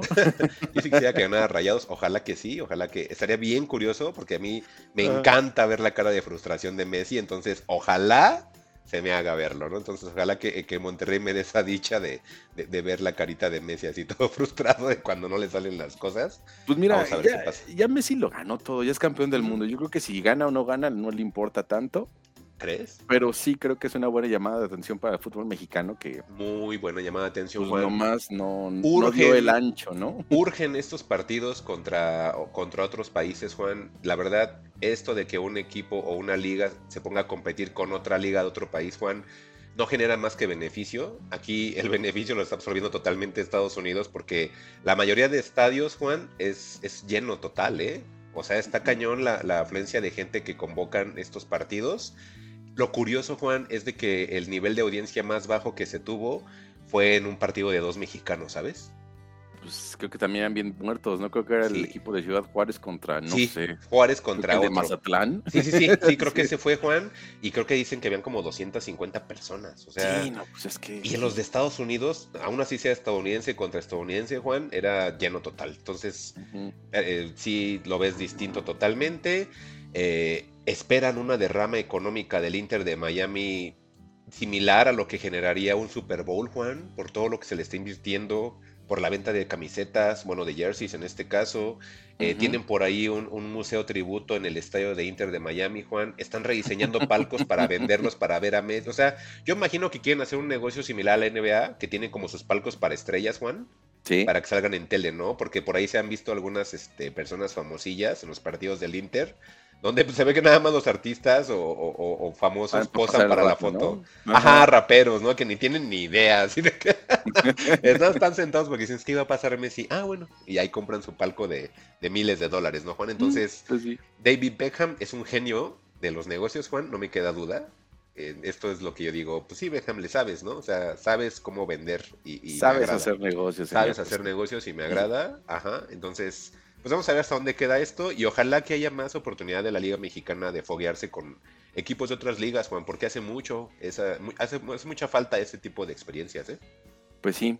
Y, pues, ya. y pues ahora sí que los fans de la MLS, pues felicidades, ¿no? que va a ganar rayados, Juan. Pero pues ya veremos. Y pues Juan, comenzamos entonces con los temas.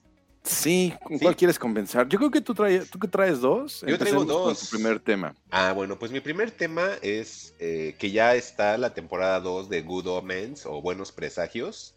Eh, esta serie, que ahora es una serie original de, de, Prime Video, bueno, siempre fue una original de Prime, porque la primera temporada pues también nada más era por Prime, pero esta yo quiero llamarle original del original, ¿por qué? Porque a diferencia de la primera temporada, la cual abarca el libro completo de Good, Omens, escrito por Neil Gaiman y Terry Pratchett, toda la primera temporada tiene un fin. De hecho, por eso quise traer el tema, Juan. No he terminado de ver temporada 2, le soy sincero, pero quise traer el tema porque creo que es eh, bien importante hablar de la serie, porque sí es una serie que, se debe de recomendar, Juan.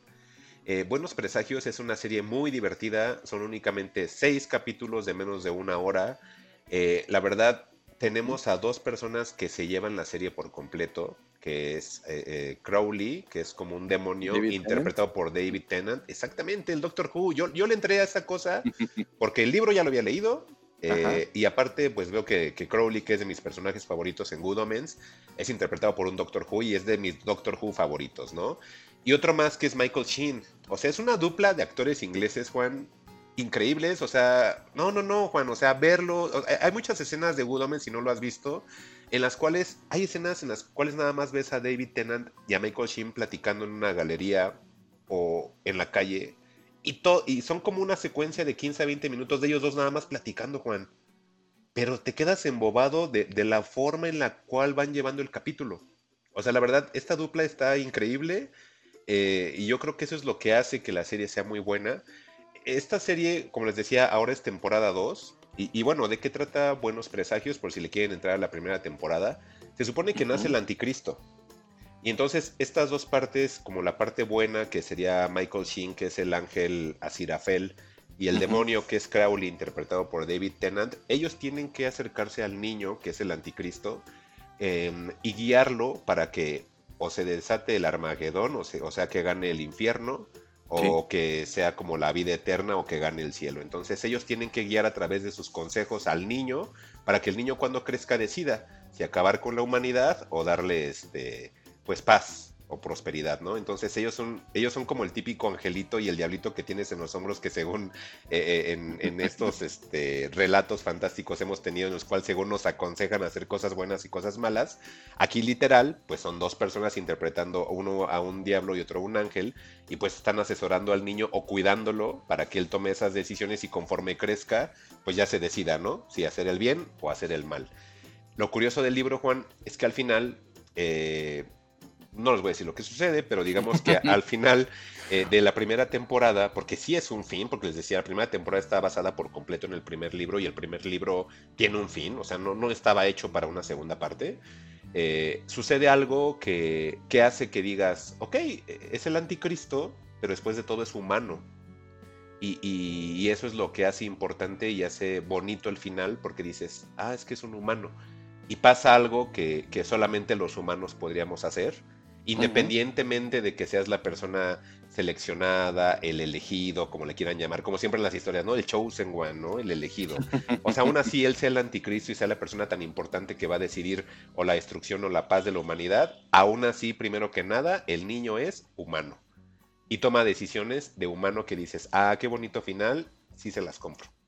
En, en este, digamos, como abanico de personajes, Juan, de primera temporada llegamos a ver inclusive hasta los este, cuatro jinetes del apocalipsis, pero colocándolos de una manera muy contemporánea, muy actual, o sea, no, no creas que van a llegar así en un, en un caballito con una toga, ¿no? O sea, realmente son personajes que los adaptan a personajes actuales o contemporáneos y van muy bien.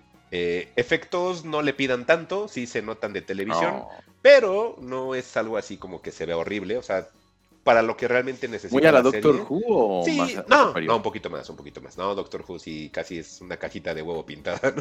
No, no, no, no, sí un poquito más, pero sí, también. Doctor Who es usar el poder de tu imaginación, ¿no? Sí, demasiado. Ajá, es, es que Doctor Who creo que se iban por las actuaciones, que creo que eso es un acierto. Que, que fíjate que viéndolo en televisión eh, inglesa, Juan, Ujú. veo que eso le dan mucho peso, ¿sabes? O sea, sí como que sí se quedan mucho con las actuaciones por sobre los efectos y, y creo que eso es lo que ha hecho que disfrute varias eh, series inglesas por sobre americanas y que además como su formato, no sé si te, te parezca, pero es como original o no sé si es la manera en la que ellos cuentan las cosas o cómo actúan, pero como que el contenido se me hace más interesante, ¿no? Pues yo creo que es una, una forma creativa de poder explotar el presupuesto, ¿no? Porque si hay elementos, citando al Doctor Who, ¿no? Si hay elementos, este, que pues los tienes que mencionar, digo, Ajá, ajá. recuérdame el nombre de algunas cosas que salen en el Doctor Who que son características, ¿no? Además de la Los. Daleks, Daleks. Los Daleks, ¿no? Que se ven así como que, güey, es un bote de basura con un ruedas, pero aún así le tienes miedo al Dalek, ¿no? Ajá, los Este, ángeles llorones. Los ángeles llorones son esas estatuas que las ves y cuando te volteas se mueven. Sí, como sea, los e- e- es fantasmitas que- de Mario. Ándale, es como es construir el suspenso a través de un objeto, ¿no? Y pues eso, así como bien mencionas, pues va muy de la mano de la actuación y no tanto estar apoyado en una pantalla verde o en el CGI, ¿no? Que eso podría ser como medio chocantoso. Entonces el efecto práctico te resuelve bien y creo que pues sí, ahí la BBC tiene algo muy a favor en relación a, a los programas este, estadounidenses. Así Oye, es. Mike, estaba viendo, perdón que saque un poquito del Sí. cast, que, es, que en estas temporadas está John Hamm y Ujú. Adria Arjona. ¿Sabes quién es Adria Arjona? Sí, la hija de Arjona. ¿Qué onda? ¿Y si actúa o nada más es guapa? Eh, pues más o menos. Todavía no, fíjate que llevo la mitad. Este, todavía no te podría dar como que el. Ah, sí, sí está bien. No, no, lo que sí te puedo asegurar es de que no tiene un papel ahorita como tan importante, ¿no? Pues que realmente sí le dan muchísimo peso a Tenan, a Shin, y metieron un personaje nuevo en esta, este, en esta segunda temporada, que pues es a, a Jonathan, a Jonathan Hamm.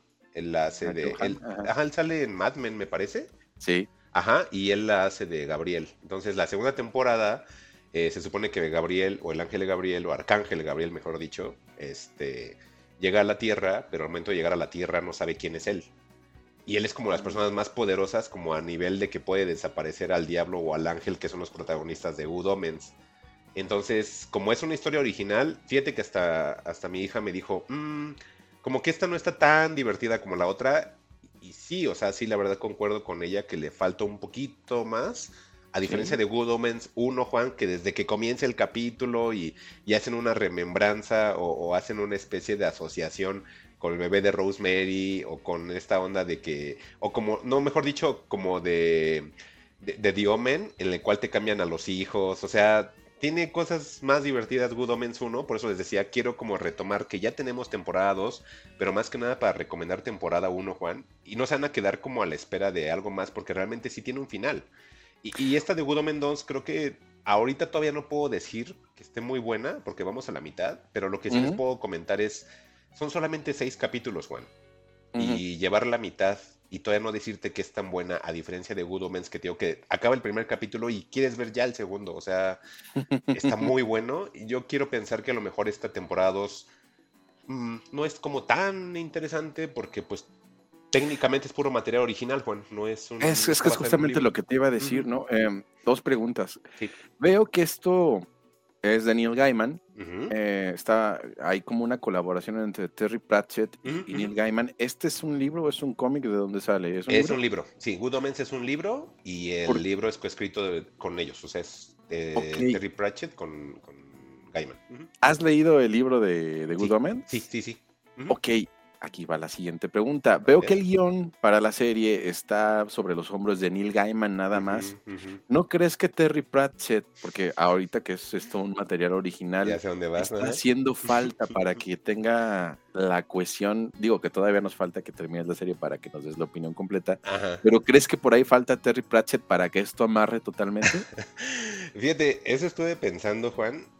Hay una leyenda que, que- que se dice sobre Neil Gaiman, que, él dicen que trabaja mejor en equipo, que, que él solito le cuesta un poco de, de trabajo desarrollar personajes y, y amasar un poquitito más la historia y que por eso es que se que, que como que le salen mejor las cosas eh, compartidas o adaptadas, porque normalmente muchas de sus novelas, Juan, adapta personajes ya conocidos y sobre eso desarrolla ideas nuevas. O sea, por ahí tiene el de mitos nórdicos, que prácticamente lo que hizo fue recopilar muchas historias este, de vikingos que ya muchos conocían y le añadía su toque, ¿no? O sea, ya, ya te trabajaba sobre algo hecho. Sí. Entonces, por ahí existe esa, esa, esa teoría de que dicen que a lo mejor él solo le, le cuesta trabajo y, y- y con esto a lo mejor parece ser que sí. Tú lo mencionas, Juan, entonces parece ser que no es algo que a lo mejor nada más se tiene como teoría, sino que a lo mejor es realidad. Como yo soy bien fan de los Simpsons, Juan, aquí voy otra vez. Hay un episodio de los que no has visto porque te quedaste en temporada 5. Sale Neil Gaiman, ¿sabes? Porque Lisa Sí. quiere hacer un libro eh, como tipo Harry Potter, con varios personajes de los Simpson, con Skinner, con el gordito de las historietas. Es como temporada personajes. 17 ese, ¿no? Sí, algo así. Sí, no, como 20, 20, 20 me parece. Sí, algo así. Ella es de las, de las que estoy viendo. Ahorita yo voy en temporada 23, entonces sí, como de 20 a 23 va ese capítulo. Es como una bruja Wicca lisa, ¿no? Sí, sí, sí, sí, sí. Bueno, Sí, sí, sí, exactamente. Y, y quiere ya eh, crear un libro y crear un libro parecido a Harry Potter. Hasta, hasta, hasta Moe está metido ahí, ya me acordé. Sí. Y entonces cuando ellos están como en su lluvia de ideas y que se van juntando en la biblioteca para reunirse como equipo este, creativo, le llega Neil Gaiman. Y todos así de no pues aguas porque Neil Gaiman se roba tus historias, ¿no? Y Gaiman, no, yo quiero estar con ustedes, que no sé qué, no, apártate, esto lo vamos a hacer nosotros. Y así lo mandan al diablo y él constantemente para estar en el grupito les lleva café, los invita a desayunar, así como digamos que él es como la parte de producción, Juan, porque nada más se la encarga dándoles de comer y llevándolos a donde quieran ir o, o este diciéndoles, ay, sí, qué bonito escribes, Lisa. O sea, esa es como su participación, ¿no? Y al final del capítulo de Los Simpson, cuando lo sacan a la venta, pues ya dice Escuela de Ogros Mágicos por Neil Gaiman. o sea, es como que se lo roba, ¿no? Sí, porque dicen es que necesitamos poner una, un autor que la gente conozca aunque él no haya leído, aunque él no haya escrito el libro, ¿no? Entonces, por ahí hacen también una crítica a eso de que él por su nombre saca los libros y no es tanto que los escriba. Pero bueno, ya para no dar tantas vueltas. Good Omens 2, Juan, eh, bien. Good Omens 1 es Dios. Entonces, yo quería como aprovechar esto del tema de Good Omens 2 para que realmente le entraran primero a Good Omens y recomendarla, porque creo que nunca habíamos hablado de ella en Fugitivos, Juan. Y la verdad, si tienen Prime, es de esas cosas que deben de ver. Si tienen, quieren una referencia, por ahí también hay una adaptación de, de- de Neil Gaiman, que es la de mm, American Gods, que también es una muy buena novela. Sin embargo, eh, la gente que ha visto American Gods, yo no la he visto, pero la gente que lo ha visto me dicen que, este, que no está completa y que ya nunca va a estar completa. Creo que inclusive la cancelaron. Entonces, si tienen hambre de, de Neil Gaiman, yo les sugiero muchísimo Good Omens. Y otra cosa, Juan, eh, Good Omens, eh, el libro yo desde que lo vi dije, este es un libro para niños. Y quiero pensar que la adaptación tiene que ser para un público abierto, no, no, no necesariamente para adultos, porque no veo ningún tema adulto, ¿no? Ujú. Y, y afortunadamente Good Omens 1 mantiene la esencia del libro, entonces pueden ver eh, Good Omens 1 con cualquier persona. O sea, es apta para toda la familia. Yo la vi con mi hija, no hay ahí ninguna situación extraña, eh, no hay violencia explícita, hay un poquito de violencia, eh, hay lenguaje altisonante porque ingleses, ¿no? Y todo es blood y shit y ya saben, ¿no? Ve- véanlo este, en, en el lenguaje original porque es una delicia. Los, el- ese acentito inglés está tan interesante, tan bonito. Eh, toda la, la serie se desarrolla en Inglaterra, Juan, entonces vas a estar acostumbrado a ver campiñas inglesas, este, obviamente los, los, lo- la típica arquitectura que se ve muy bonito, los autos, ya sabes, todo lo que, lo que involucra el grabar en Londres, ¿no? Entonces, muy bonita la, la- la serie, les digo, recomendadísimo Good Omens 1, y ya que terminen 1, pues me acompañan para terminar Good Omens 2, y pues ahí ya luego nos dan sus comentarios, que acuérdense que están los comentarios en los episodios de Spotify, pero sí, realmente eh, mi objetivo de traer Good Omens 2, Juan, era resaltar Good Omens en general, que lo vean. Eh, si ven la serie y quieren echar ahora el vistazo al libro, lo pueden hacer. Nada más que les comento que está tan bien la adaptación que es igualito. O sea, si no van a encontrar una experiencia distinta, es exactamente lo mismo, es una muy buena adaptación. Creo que por eso es que también me gusta muchísimo el- el- la serie, porque es igual al libro, o sea, todo lo que iba sucediendo en la serie era tal cual como lo había leído y lo había recordado, entonces eso lo agradecí mucho. Y pues ahí está, en Prime, para los que digan que a lo mejor no hay nada en Prime, pues ahí pueden ver Good Omens y Good Omens temporada 2 que inició esta semana. Ok, pues ahí anotada la recomendación para ver Good Omens a los fans de Neil Gaiman, Sí. este que no tuvieron suficiente con The Sandman, pues Ándale. Ah, cierto. Sí, sí, sí. Exacto. Para los fans de Sandman, fans de Coraline, este, fans de American Gods, este, etcétera. Sí, exacto. Ya me acordaba de Sandman, que uno que dijiste, ya no me acordaba, ¿eh? Estaba sí, totalmente no, perdido. así pasa, así Pues ahí está. Entonces, para que lo vean. Y ya, Juan, ese es mi tema de Good Omens. Éntrale, Juan, ojalá que te guste. Va, pues yo creo que sí le voy a echar un ojito a, ahí, porque, porque justamente en, en la semana este, quería ver con mi novia la película de Bones and All, la de Ah. Que está justamente Está bien en, buena. En Amazon, y pero pues se me quedó ahí a medio camino, ¿no? Entonces fue así, ah, pero pues igual, echaremos un vistazo a, a Good Omens en Amazon Prime. Dale. Y pues Mike, yo me fui al cine a, a confirmar que pues no hay nada que ver, salvo. Tortugas Ninja, que pues ya nos la traerás en un ratito más. Sí. Pero pues yo fui a- al, al adulto de la sala de arte, ¿no? Así de, oh, sí, voy a... Permítame ponerme mi saco para mencionar las películas que... Pero, nada, Mike, pero nada, Mike. Pues ahí me tocó ver una película del director japonés Hirokazu Koreda que se llama Broker. Fíjate que él, de él no conozco grandes cosas. eh, Ujú. Vi una película de él hace como cinco años que se llama. Shoplifters acá en Occidente. En español le pusieron un asunto de familia que pues, tenía ahí como una, una onda interesante y creo que con esta nueva película llamada Broker, este, continúa con esta misma idea de hacer familias alternativas con personajes este, que salen de las convenciones de la vida cotidiana, ¿no? Este, Broker, Antes de Juan, ¿sí? ¿eso de broker son los estos de compra-venta de bienes raíces? ¿O es otra o lo estoy confundiendo y es otra cosa? Pues sí, de hecho un broker es un intermediario que te puede Ah. ayudar a vender pues, tu coche o rentar Ah, una ok. Yo pensaba que todos los que vendían Comprar acciones. Ah, Ajá. ok, ok. Yo pensé que los brokers eran nada más a los que compraban y vendían casas. Pero entonces es en general que representen que una empresa o cómo será esa onda. Pues sí, yo creo que es alguien que te ayuda a través de una empresa. O sea, creo que el ejemplo más claro es el que mencionas, ¿no? De las inmobiliarias, que creo que es una cosa muy gringa, se está también adaptando en México, pero bueno, vas con un agente inmobiliario. Y esta persona le dice, ¿sabes qué quiero rentar en La Condesa? Ah, sí, ¿cuánto tienes? Este, Ah, eh, un presupuesto de 6 mil pesos al mes. Pues no te alcanza, te voy a enseñar este, Lomas Estrella. Ah, bueno, pues ya, ¿no? Entonces, es- ese sería un broker. O, por ejemplo, este, en las casas de bolsas, que de repente Mike dice, quiero comprar acciones de, de, de Apple. Ah, ok. ¿Cuánto tienes? 10 mil pesos. Y quizás te convenga, pues más bien, este, darle tu dinero a Telcel. Tal, Ah, ya, ya, ya. pueden hacer Este, re- eh, crecer, ¿no? Ah, ok, pues eso es un broker. No broker, así en el término más absoluto, pues es un intermediario, ¿no?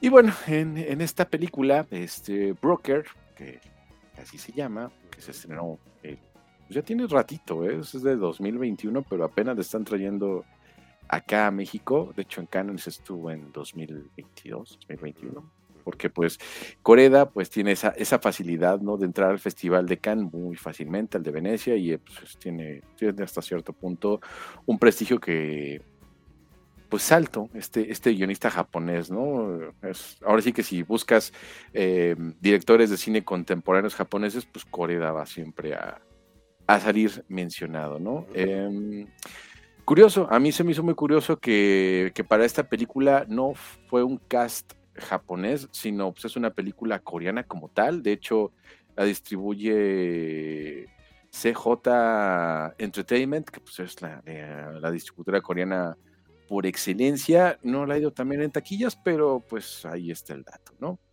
Este, dentro del reparto está Song Kang-ho, em, quizás lo recordemos por películas como, como Parásitos, este, es muy de la eh, va muy siempre de la mano de, de Joon-ho. Ujú. Em, ¿Te acuerdas de esa película de vampiros llamada Thirst? Sí. Que él es el, el- el- el padrecito que se vuelve vampiro, Ah, Pues, él es. También salen Snowpiercers, este, o sea, eh, creo que lo tenemos muy presente dentro de la cultura popular occidental porque es como que el actor coreano por excelencia en The Host. Si no han visto The Host, vean The Host, que es un, un ente extraño que vive en el río Han ahí en, en Corea de del Sur. Muy buena de Es igual. También en Simpatía por el Señor Venganza, pues sale ahí también. O sea, Mm. él, él es como uno de esos tesoros nacionales japoneses, ¿no? Conocidos y reconocidos. El nombre no sonaba, pero sí es reconocido, ¿no? Sí, pero Kang-ho, pues sí, es, es muy popular en realidad, ¿no? Y es la estrella de la película. También hay una, hay una actriz que se llama Donna Bay o Bay Donna, este, que, que estuvo con él en, en Simpatía por el Señor Venganza, ¿no? Ella es la, la chica que, que es como socialista que está ahí investigando y que si le pasa algo la van a ir a vengar. Entonces, pues curioso, ¿no? Y ya los demás, pues son como que cada vez, este, bueno, ella también estuvo en Cloud Atlas y también ha estado en otras películas, también salió en Host. eh, y bueno, ahí tiene como que su, su carrera en Hollywood, un poquito menos popular que, que Kang-ho, pero pues ahí está Beidona, ¿no? Em, bueno, ya, para no, eh, no meternos tanto en el cast y, y en el, y en el punto de la película, pues la película trata de justamente unos, unas personas que recogen bebés y que les buscan hogar, pero pues obviamente tienen, no lo hacen de formas legales, ¿no? Entonces ellos pues se llevan su tajada de colocar bebés en familias que ellos consideren que, que son mejores para, Para ellos. para ellos, ¿no? Y justamente la película está, eh, pues retrata esto y la policía está buscando justamente la forma de, de atraparlos, porque en Corea, este, justamente la mencionábamos al principio del programa como uno de los países donde pues, el catolicismo o el cristianismo está como en auge o va de la mano con estas religiones orientales. Pues en las iglesias implementaron unos buzones para dejar a, los bebés que van a abandonar, ¿no? En lugar de que los dejen ahí en el, en el piso frío o en la puerta de algo, este, hay un buzón donde depositan al bebé, ahí hay una cesta y el bebé está calientito, pues mientras lo pasan a recoger, ¿no? Entonces hay alguien que está ahí al pendiente de, de estos buzones y pues alimentan a, a los orfanatos y demás, ¿no? Lo curioso pues es que a este bebé lo dejan ahí botado en el piso y, y la policía que está tras el caso, pues yo creo que para pues no, no arruinar su investigación y en un acto de compasión, este lo recoge del piso y, y lo pone en el buzón y a partir de esto comienza, comienza la, la historia, ¿no? La mamá que, que lo va a dejar, este, se arrepiente al día siguiente y pues va a reclamarlo a la, a la iglesia, ¿no? Sin embargo, este, estos señores pues, borran el video de seguridad donde dejan al bebé y, pues empieza la travesía, ¿no? Sin embargo, pues no es una historia así como oscura como tal.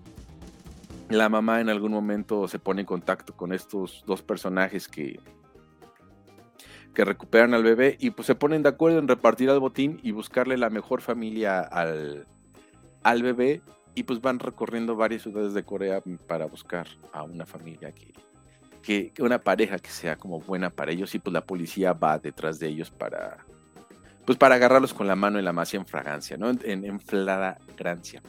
una, una palabra medio complicada para mí. Eh, y pues ya, de eso trata la historia, pues tiene el, el toque de Corea, ¿no? Que, que, como te decía, pues retrata personajes que podrían ser en esencia horribles porque están haciendo actos deleznables. Sin embargo, pues nos los retrata con un dejo de humanidad como, como casi héroes, ¿no? Este, haciendo algo bueno, aunque pues tengan su, su beneficio y no lo hagan al 100% de forma desinteresada. Sin embargo, Mike, creo que es una película eh, que ya en el desarrollo como tal la siento medio incompleta, la, la siento rara. Ojalá le dieras alguna oportunidad. Sé que como que estos no son de los contenidos que, que, que llaman tu atención, a pesar de que seas movie. Sí, está raro. ¿eh? Ya no soy movie, ya no soy movie.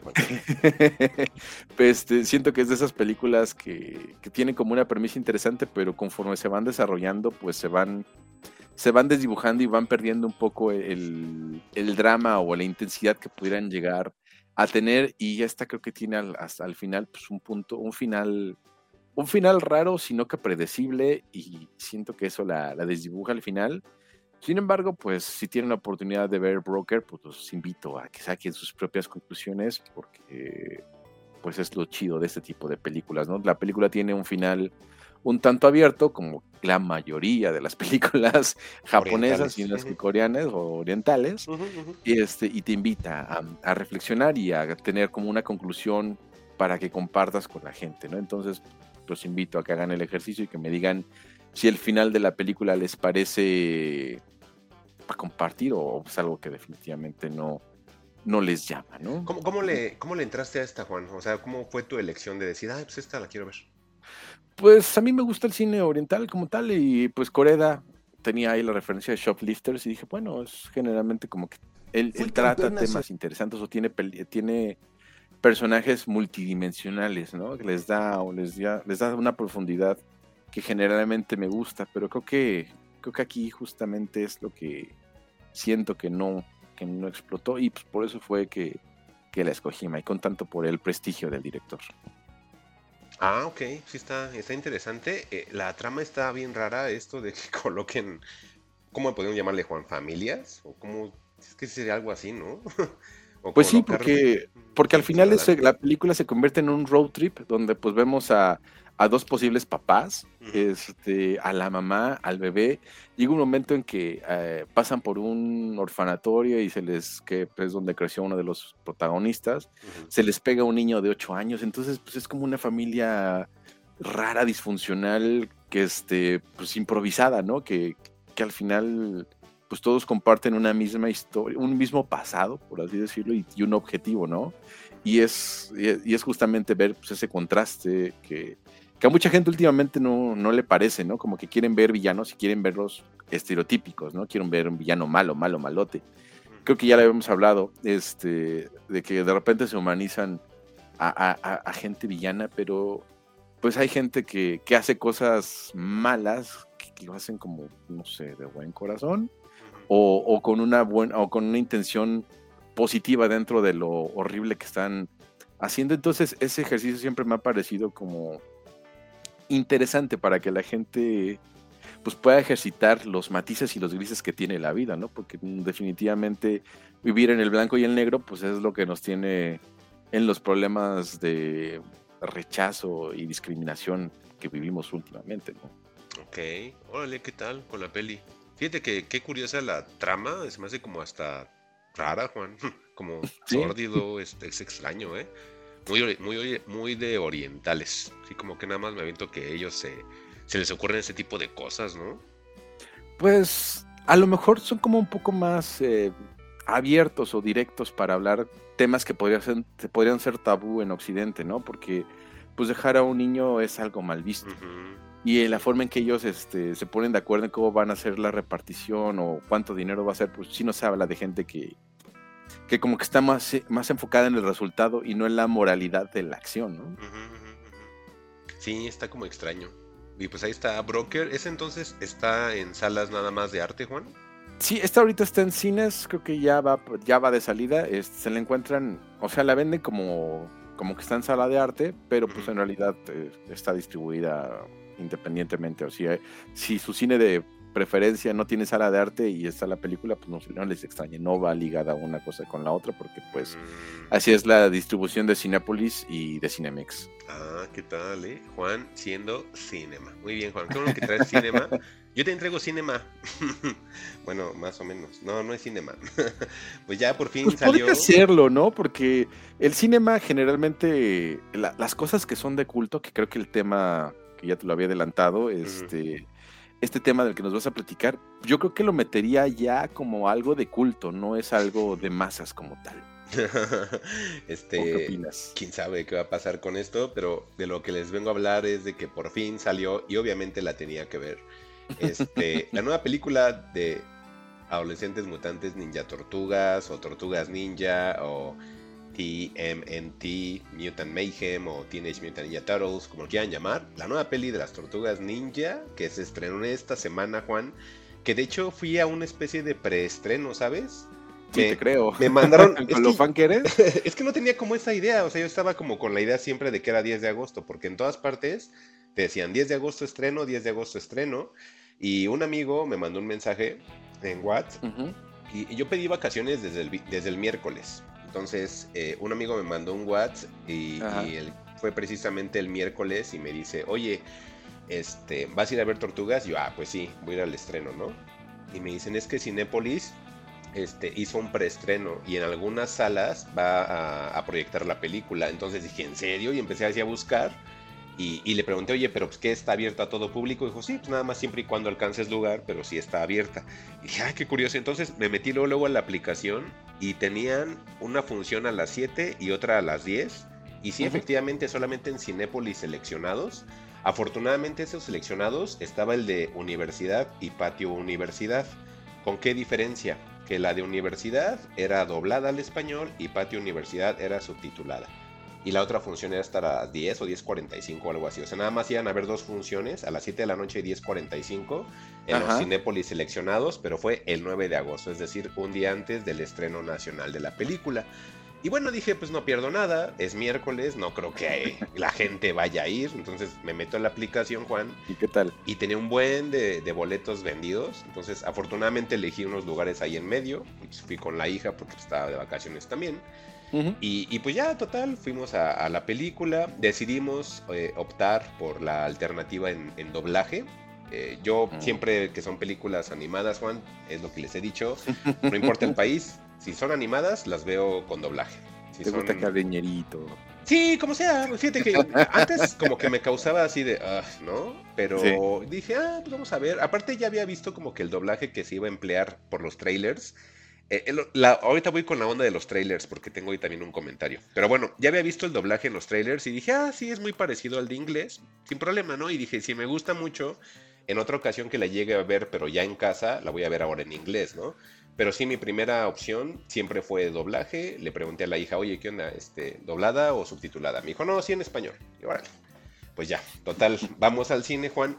Vuelvo a recalcar que es miércoles, Juan. Pues es de esas películas que no pudiera dulcería porque había tanta gente, Juan. En miércoles, lo vuelvo a recalcar, 7 de la noche, lleno de chaburrucos. Y de repente, conforme se iba nos íbamos acercando a la dulcería, pues también veo que había niños y niños con playeras de tortugas y cosas así, ¿no? Y ¿Familias o...? Papá con niño, ¿no? Ok. Ajá, y, y, hasta papás más grandes que yo, ¿no? Ya, ya, ya muy grandes, pero había niños, ¿no? Y eso me sorprendió mucho que hubiera niños. Eh, había bien chistoso una situación en la cual ya dentro, bueno, te decía, hay mucha gente, no puede comprar nada en dulcería, mucho menos el mentado vaso que todos los chavorrucos o ruqui ancianos o pendeviejos, como nos quieran llamar, hemos tratado de buscar y no encontramos. No me acerqué ah, ni a la dulcería, no, ni a la dulcería, Juan, porque me la pasé sin mentirte media hora ahí, formado. Oye, a ver, yo te voy a pasar un tip y comprarlo en la aplicación. exactamente. ¿Por qué haces eso? ¿Por qué no haces eso? No sé, es que también había fila en los que recoge, lo recogían en sus pero mucho, pero avanza más rápido. Pues estaba larga también. yo no veía, que avanzaba ninguna ni otra. miércoles, miércoles en el estreno, tortuguero. tortuguero. Y sí, había un buen de gente y pues realmente pues tú te das cuenta que todos iban a verla. Cuando entro a la sala, conforme va avanzando los trailers y todo este rollo, este, se llena la sala, ¿no? Entonces sí, sí es éxito. No sé cómo hayan sido otros cines, pero al menos en el que fui, que fue universidad, lleno y pues son salas grandes, ¿no, Juan? Entonces sí había mucha afluencia. Eh, me llamó la atención que, como te decía, eran papás como de mi edad o más grandes con sus niños y, los niños, te dabas cuenta que eran como obligados a verla, ¿no? Porque los niños decían, ¿y ese cómo se llama? Ah, ese se llama Rafael. ¿Y ese cómo se llama? Y ese se llama tal. Y yo soy ese. Y así, ¿no? Y yo, ah, qué chistoso, ¿no? Eh, la película, Juan, eh, primero que nada en aspectos técnicos. Ah, el trailer, antes de que se me vaya la idea. Este. Ay, aguas con los trailers porque muchas escenas que están muy bien hechas las ven en el trailer. Entonces ya sabíamos qué es lo que iba a pasar, ya sabemos qué chiste iban a decir. Eh, ya sé que hay mucha gente que dice, no pasa nada si veo el trailer, yo soy de esos que decía, no pasa nada si veo el trailer, pero sí muchas escenas chistosas, pues sí las vemos ya en el trailer, ¿no? Y, más de los comentarios que hacen los personajes. Entonces sí dije, ay, ¿por qué lo vi? Pero pues ya ni modo, ¿no? O sea, ya lo había visto, te sirven para vender, porque son chistes bien, están tan curiositos. Por ahí sí los si los quieres ver. No sé si pueda alentar a la gente a que ve los trailers, mejor que vaya a ver la película directo, porque sí, son chistes que, que sí te echan a perder ya la experiencia en el cine porque ya los conoces. ¿Sabes cómo pasa similar como con Mario? ¿Te acuerdas que en Mario nos sacaron como tres, cuatro trailers igual y como que las mejores escenas venían ahí? Y como que ya al momento de ver la película decías, ah, sí, aquí es la parte que viene el trailer, ¿no? O que ya hasta estaba en memes, ¿no? Aquí pasa algo similar y dije, ay, sí, a veces creo que no está bien que saquen trailer 4, trailer 5, ya casi ya montas otro trailer y es la película completa, ¿no, Juan? Entonces sí, como que dije, mmm, no está tan padre, pero fuera de eso, y si no han tenido la experiencia de los trailers, si ven el trailer 1, ya ahí párenle, ya no vean los demás y váyanse mejor directamente a la película. Si con el trailer les hizo como que les generó la atención suficiente para ir a verla, pues ya, con eso es suficiente, no se vayan a alienar con más cosas porque se van perdiendo las cosas interesantes y divertidas de la película. Y en situaciones técnicas, Juan, la película yo pensaba que era dirigida por Seth Rogen, ¿no? Él nada más escribe el guion y está metido un poquitito en la, en, la, en la historia y en la producción. Aquí la dirección es de alguien llamado Jeffrey Rowe. Y Jeffrey Rowe em, comenzó sus pininos en Gravity Falls, ¿sabes? Sí, lo que estoy viendo. En Gravity Falls, eh, por ahí estuvo en una serie que está en Netflix que es de Matt Groening, que se llama este, Desencanto. Yo no soy como fan, no, no, no le he entrado, no soy como muy fan. Y también estuvo dirigiendo una película animada que tuvo muy buena recepción. De hecho, creo que estuvo contendiente al Oscar, que es la de los Mitchells contra las máquinas. Y, pues ahora, digamos, esta es como su segunda película tal cual. O sea, la de los Mitchells contra las máquinas es igual una animada, Juan. Está bonita. Es donde viene el meme que sale una niñita que dice, esto es cinema. ¿Te acuerdas? Pues es extraída ese fragmento de Mitchells contra las máquinas porque la niñita que dice cinema quiere ser directora de cine, ¿no? Pero bueno, eh, esta es otra película que es este, obviamente igual también dirigida a niños, que es ahora esto de Tortugas Ninja eh, Mutant Mayhem. Y como te decía, eh, está producida y el guion es con Seth Rogen pero no nada más está con Seth Rogen, sino hay otra persona, Juan, que se encarga de, escribir los guiones de las películas de Seth Rogen, que él está como que un poquito fuera de foco, e, es, Ivan Goldberg. Ivan Goldberg ha estado casi siempre en la mayoría de películas, sino que en todas las que ha participado Seth Rogen son muy amigos, Juan. Con, él coescribió este, Superbad, ¿sabías? O Super Cool, como lo conocíamos aquí. Y ya después como que se empezaron a agarrar confianza, hicieron ellos juntos este, la película que era una sátira del, del, este, del presidente surcoreano, que era la de Interview, que sale también con James Franco, ¿te acuerdas? Ajá, hicieron The Interview, hicieron Piña Express, This is the End, o sea, siempre han estado juntos ellos dos y pues ya prácticamente si conoces el estilo de Seth Rogen, pues es compartido con Ivan Goldberg. La diferencia es que Ivan Goldberg pues está como que un poquito fuera de, reflector, pero realmente él es de la gente o de la mente maestra que está detrás de las computadoras escribiendo, ¿no, Juan? Que es la que a lo mejor no está, como te decía, tanto en el reflector haciendo TikToks como Seth Rogen y su que lo permite. Él sí como que es una persona más, más, más mesurada, pero sabe lo que está haciendo. Y, bueno, al final yo decía, pues quizás esto lo que voy a ver es una película pues, para gente que somos fans de Seth Rogen. Eh, sí y no, Juan, porque también es una película para toda la familia y creo que está muy enfocada en niños eh, actuales, porque realmente son unos niños, o, las tortugas son adolescentes, como tal cual lo dice su nombre, pero ahora sí lo parecen, Juan. O sea, ahora sí parecen personajes de 13 a 15 años. De entrada las voces, en el doblaje parecen voces, mm, sí adolescentes, pero ya más pegándole infantiles. Y en inglés, el doblaje de voz sí está a cargo de niños, ¿sabes? Eh, al menos pues en la comparación que hice de trailers, ajá. la comparación que hice de trailers era muy parecida a la, la, forma en la que, que, se expresaban los personajes. Y por eso me gustó también el doblaje en, en, español, ahí no tuve ningún inconveniente.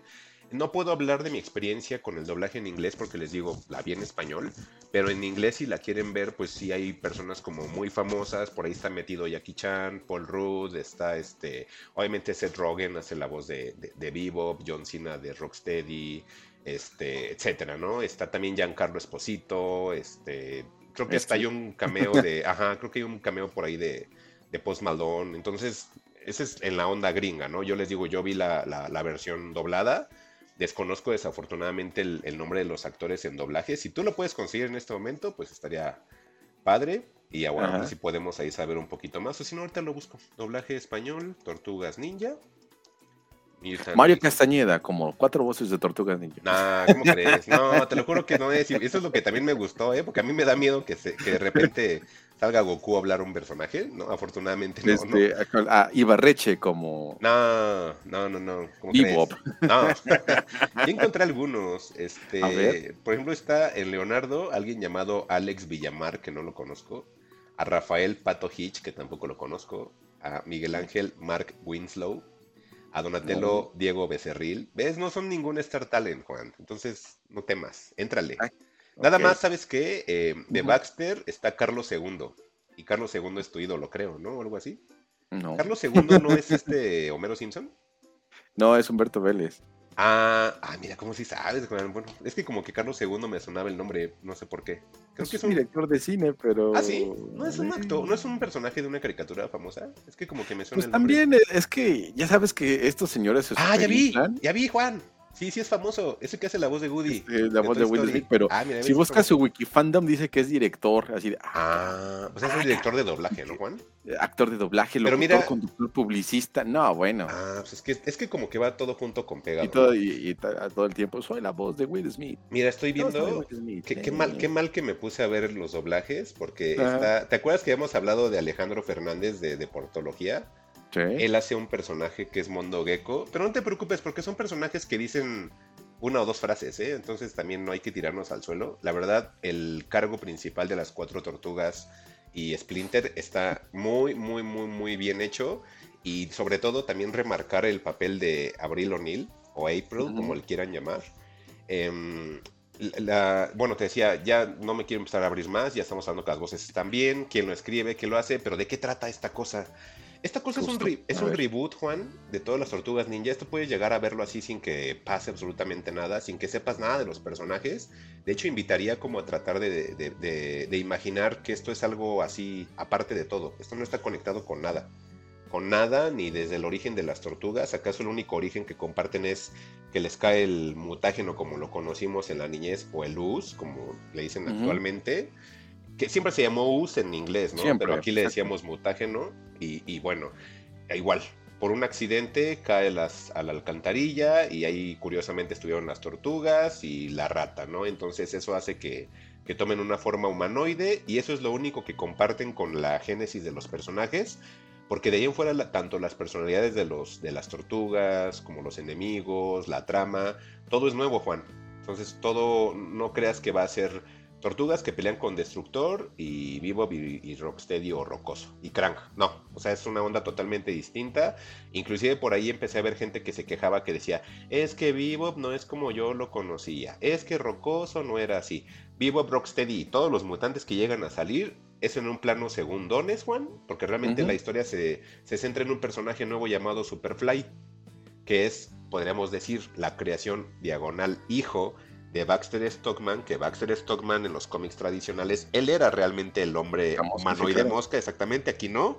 Aquí es una mosca tal cual que él la engrandeció con este us y le empezaba a, a cuidar como si fuera una especie de hijo.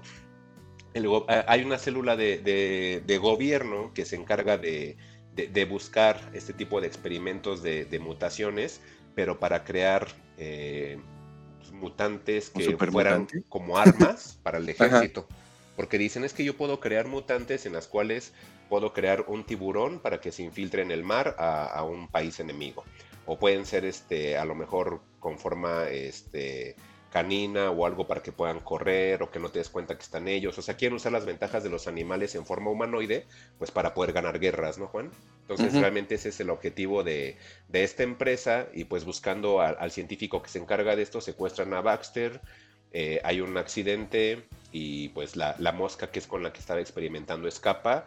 La mosca conforme pasan los años, 15 años para ser exactos, pues crece, se vuelve como un poquito más eh, consciente de lo que está haciendo y esta misma mosca recluta a otros mutantes que por situaciones accidentales igualmente se, se transformaron de manera este, humanoide, ¿no? Entonces, las tortugas, eh, digamos que lo que quieren hacer ellos es ser aceptadas por la gente, porque conforme van creciendo se dan cuenta que ellos no pueden ser parte de la gente, porque pues la gente les teme. Pues imagínate, ves una tortuga humanoide saliendo así en la calle y luego en Nueva York, pues, pues, obviamente te vas Y a si me invita a ¿no? pizza, no, pues sí, soy su amigo, pues, claro. Claro, pues le vas a temer. Entonces, ellos quieren ser parte de la gente y más porque están permeados de la cultura pop, por televisión o por lo que ven por las alcantarillas de que los bailes de, de, de la prepa y todo eso, ajá, el, el- salir con, con chavitas, o sea, todo eso lo ven, pero dicen "Es que no podemos tener eso porque vivimos en la alcantarilla y aparte nuestro papá, que es Splinter, nos dice que los humanos son malos y que te van a morder y todas esas cosas, ¿no? Para que les tengan miedo, entonces ellos viven todo el tiempo así como tristes porque quieren ser parte de, de, de, la vida, ¿no? No quieren estar como aisladas. Y ese es su sueño, realmente ser como si fueran personas que, que convivieran y que tuvieran una vida, pero pues no la pueden tener porque son distintas, ¿no? Entonces, Oye, ajá. Ese, ese, comentario me llamó la atención. ¿Sientes que ya haya una, una proyección o medio crítica hacia cómo, cómo se crían a los hijos en, en estos años, que son como muy sobreprotegidos y muy, y muy en su casa? Exacto, eso es lo que te digo que creo que la película la hace muy actual, Juan. Sí, es una película muy divertida. Todo el tiempo te la vas a pasar riendo, Juan. Eh, es muy. Se te, la sientes muy rápido, la verdad está muy bien hecha. Pero sí siento ese tipo de mensajes, ¿sabes? Como de sobreprotección. Eh, el, el, el, querer ser como reconocido por la gente, Juan, está muy permeado en la película. ¿Por qué? Abril O'Neill o April O'Neill, como le quieran llamar, toda la gente se enojó porque decía, es que no es alta y pelirroja y ahora es negra y gorda y chaparra y así. Eh, obviamente es una Abril de 13 a 14 años también más o menos. Eh, pues obviamente ella es así y en la escuela, pues los populares a ella no la quieren. En general la gente no le quiere, hasta la pinta su casillero porque pues, es fea, ¿no? Sí. Entonces, obviamente, la gente sufre no la quiere. Exactamente. Pues, es un personaje que sufre bullying. Y, y, realmente la gente, yo me acuerdo cuando la sacaron, es que todos quieren ser negros ahora. Y, y, realmente es porque el personaje, pues como dices tú, Juan, es un personaje que a lo mejor físicamente no es agraciado. Y eso hace que la gente le haga bullying, ¿no? Entonces, aparte, ella en sus aspiraciones quiso ser reportera y como que en el canal de la escuela accidentalmente por los nervios que le ganan se pone a vomitar y pues la gente si de por sí le hacía bullying ahora peor. Ahora peor. entonces es un personaje no popular y por eso es que tiene ese, aspecto, ¿no? Entonces lo entiendes totalmente y dices, ah, pues es que por eso lo hicieron así, ¿no? Y, bien curioso porque Leonardo, dice que, que, es muy bonita y todo ese rollo, ¿no? Ajá, entonces, pero es porque son, son chavitos, ¿no? Y, eso es lo que está como muy comprensible y, muy caótico también a la vez de que sean como tan chavitos porque son de repente muchísimas bromas como de chavitos y sí, a sus mismos personajes sí así de, ay, ya cállense porque me fastidiaron. Porque se la pasan hablando más que Spider-Man, Juan. ¿Te acuerdas que Spider-Man se la pasaba sí. y hable? Así son ellos. Imagínate cuatro, y luego de repente hay diálogos que son cuatro besos al mismo tiempo, y luego ni entiendes qué está diciendo uno, Juan. O sea, sí está. Eso está bonito, porque parecen, perdón la palabra, pero situaciones sí, reales. adolescentes, ¿no? Sí, parece, exactamente, y eso es lo que dije, ay, por primera vez veo las tortugas que sí son como adolescentes, y más ahora yo de 40 años, pues lo percibo más fácil, ¿no?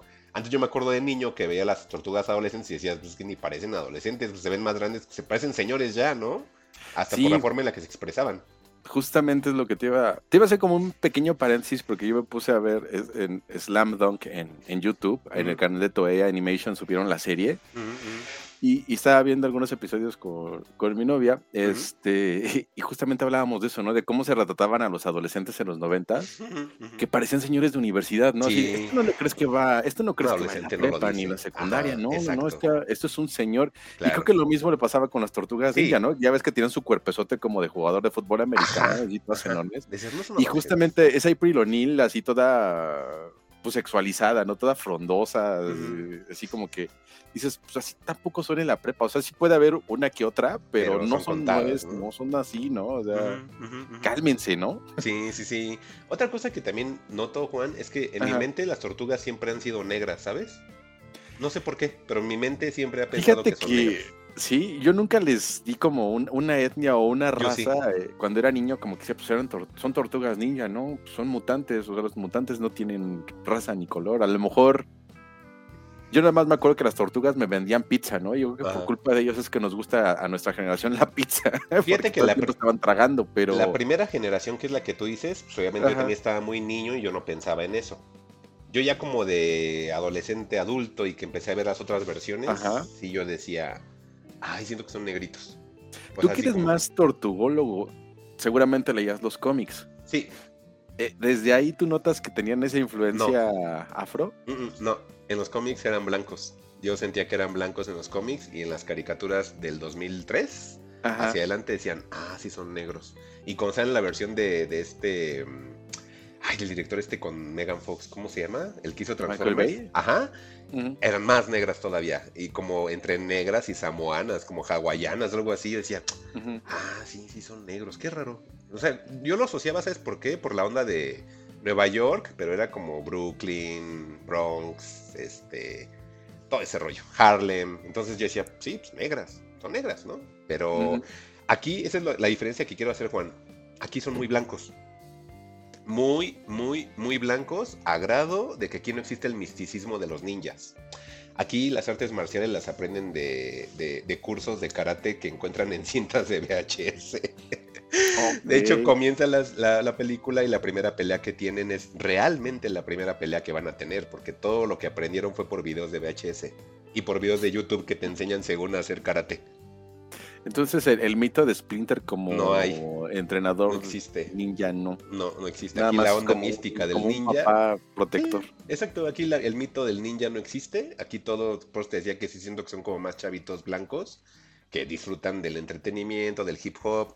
Lo que sí es que te puedo comentar es la película te va a gustar mucho la música porque pues la música viene por ahí a, Tribe Called Quest, este viene el Cool J, este Dr. Dre, o sea, vienen un buen de, hip hoperos de los 90, Juan. Oye, ¿y esos hip hoperos de época le, le aterrizan en una época pasada o si están ambientadas en el presente? Están en el presente, Juan todo es así presente, hay teléfonos celulares, o sea, es, tortugas actuales. Y te digo, eso creo que es un acierto, porque realmente sí ya no es la onda de los 90, es 2023 totalmente. Eh, ¿Qué es lo que pasaría si las tortugas actualmente existieran? Eso es lo que me gustó, porque decía que sí la sentía muy, muy actual la, la, peli.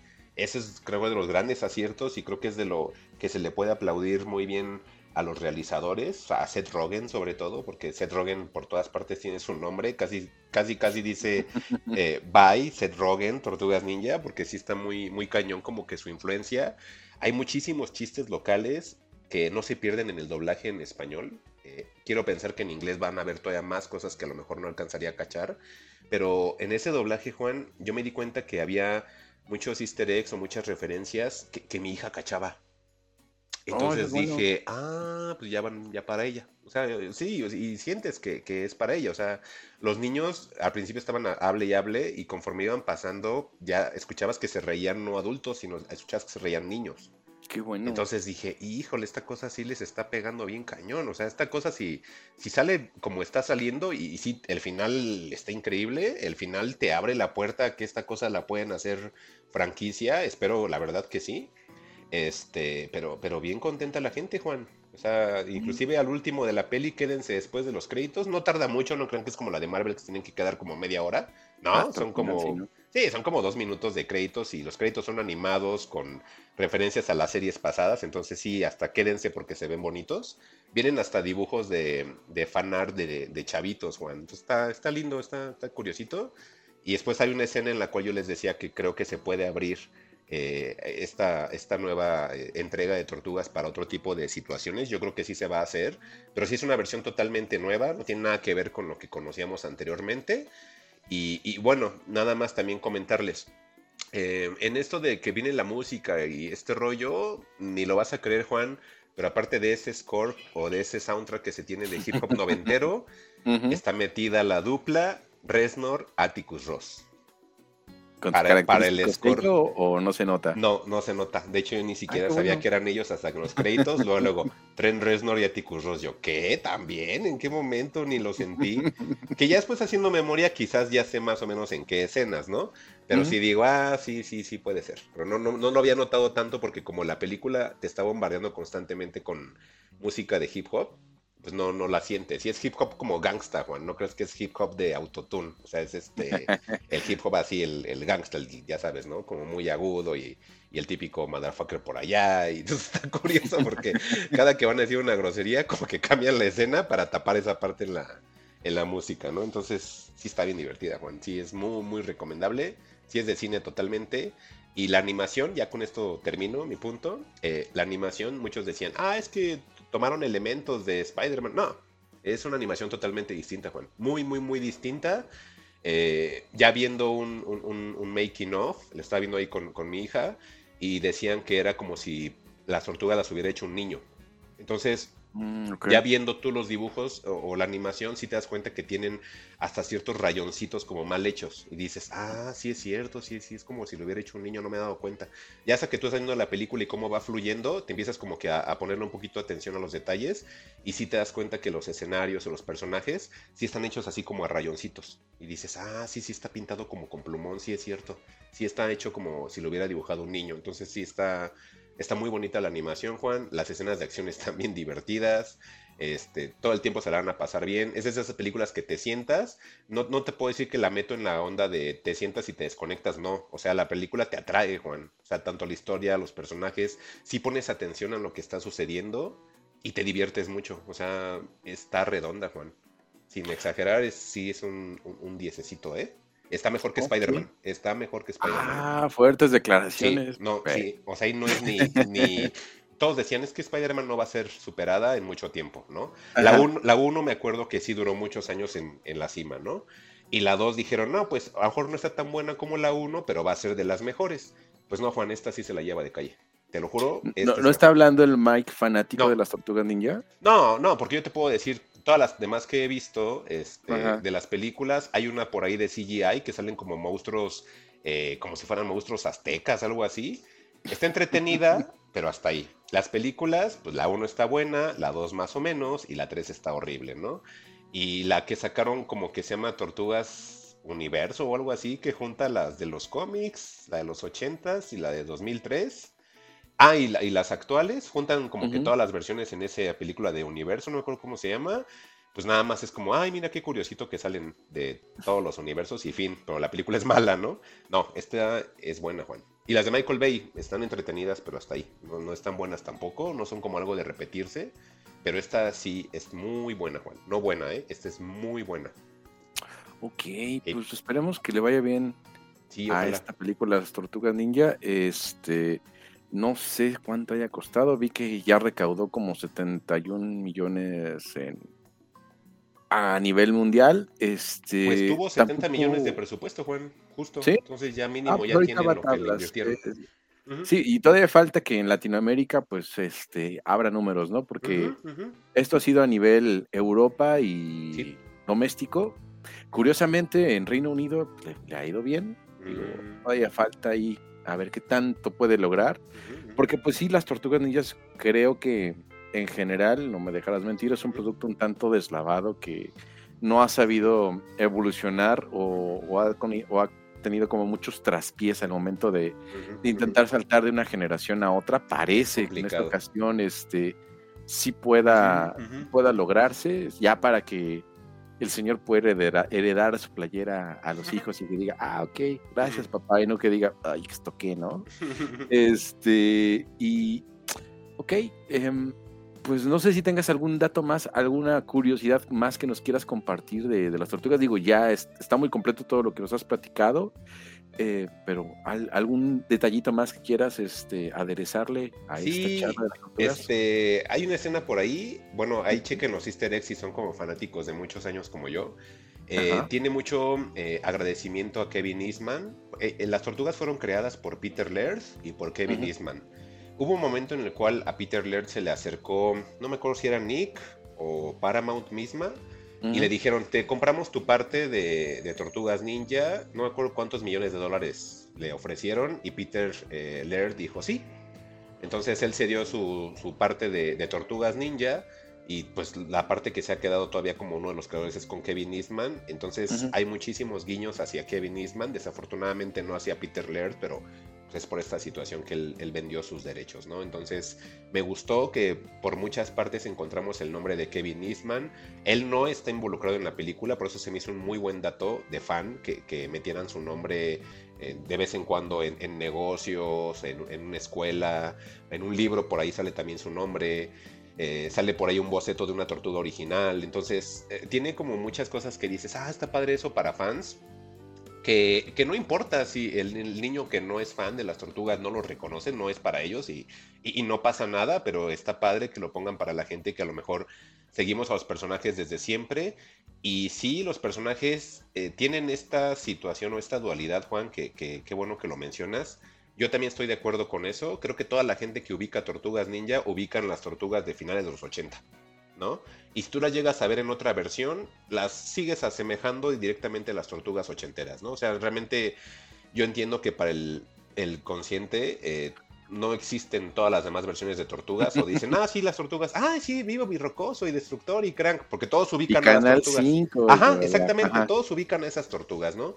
Y, ni les interesa si hubieron otras versiones, no les interesa que hubo una serie tipo Power Rangers con así, con botarguitas, saben, que existen las películas, pero en su consciente siempre, ah, las tortugas, las ochenteras, ¿no?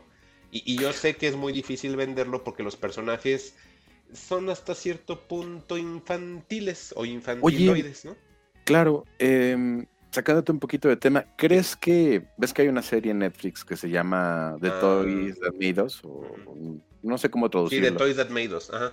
Ajá, este, y, justamente se habla de. Hay un episodio de las tortugas ninja. Ah, sí, sí. ¿Crees que sea un buen documento para ilustrarnos de todo lo que se trató las tortugas ninja y sobre todo pues en general para que te puedas interesar y digas, ah, ok, voy con un buen background para ver la película? Mira, el documental está muy interesante, ¿no? Yo creo que el documental va más para fans que para personas que no lo conozcan.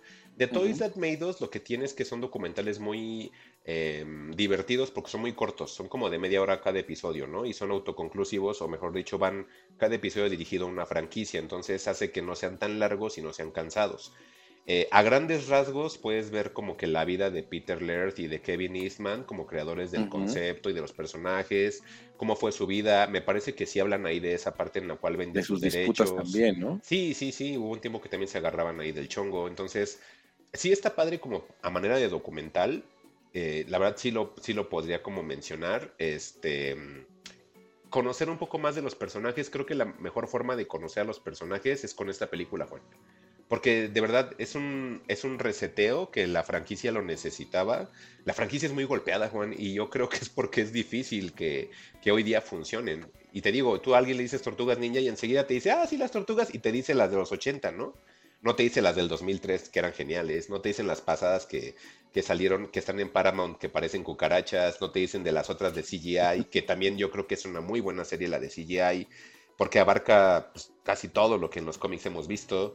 Eh, los cómics son, no los puedo recomendar la verdad, Juan, los cómics son muy pobres, están casi podría decir que horribles, pero yo los veía porque les tengo un cariño de niño, ¿no? Eh, hubo un tiempo que los cómics, en, la onda esta de la tortugomanía, como le llamaban, hasta en México vendían los cómics, no recuerdo la editorial que los traía, pero ahí ocasionalmente yo leía algunos cómics, no iba al parejo, ya conforme llegó internet, pues perdón, pero este, los pirateé y alcancé a leer todos, todos, y les digo que son todos, o sea, es todos, y, y, se los digo con el corazón y qué mal, pero están horribles, o sea, de verdad, es un arte horrible, Juan, son unas historias horribles, pero yo decía, pues son unas tortugas, y algo tenían ahí que yo seguía viendo, son como esos personajes que aunque hagan cosas horribles, ahí voy a verlas, pero este caso no lo es, o sea, les digo, el yo tener como esa perspectiva de que consumo productos horribles, medianos y buenos, este es de los buenos, y desafortunadamente no hay mucho material bueno de Tortugas Ninja que pueda recomendar Juan. Inclusive no les podré recomendar, ay, si les da nostalgia, vean la serie de los 80 porque está divertida. No, no está divertidísima, está horrible, está horrible también. Entonces, son como esas cosas que a lo mejor de niños nos golpearon, Juan, y, te quedó como el, el, corazoncito así, ay, las tortugas ninja, ¿no? Pero realmente, siendo sinceros, Juan, no es, exactamente, no es un buen producto tortugas ninja. Es como que la nostalgia, como que se quedó pegada ahí y lo vemos con ojos así de tesoro, ¿no? Pero realmente tortugas ninja, siendo sinceros, no es un buen producto. Es muy difícil vender tortugas ninja, pero este, este producto que es Tortugas Ninja Mutant Mayhem, Juan, lo logró.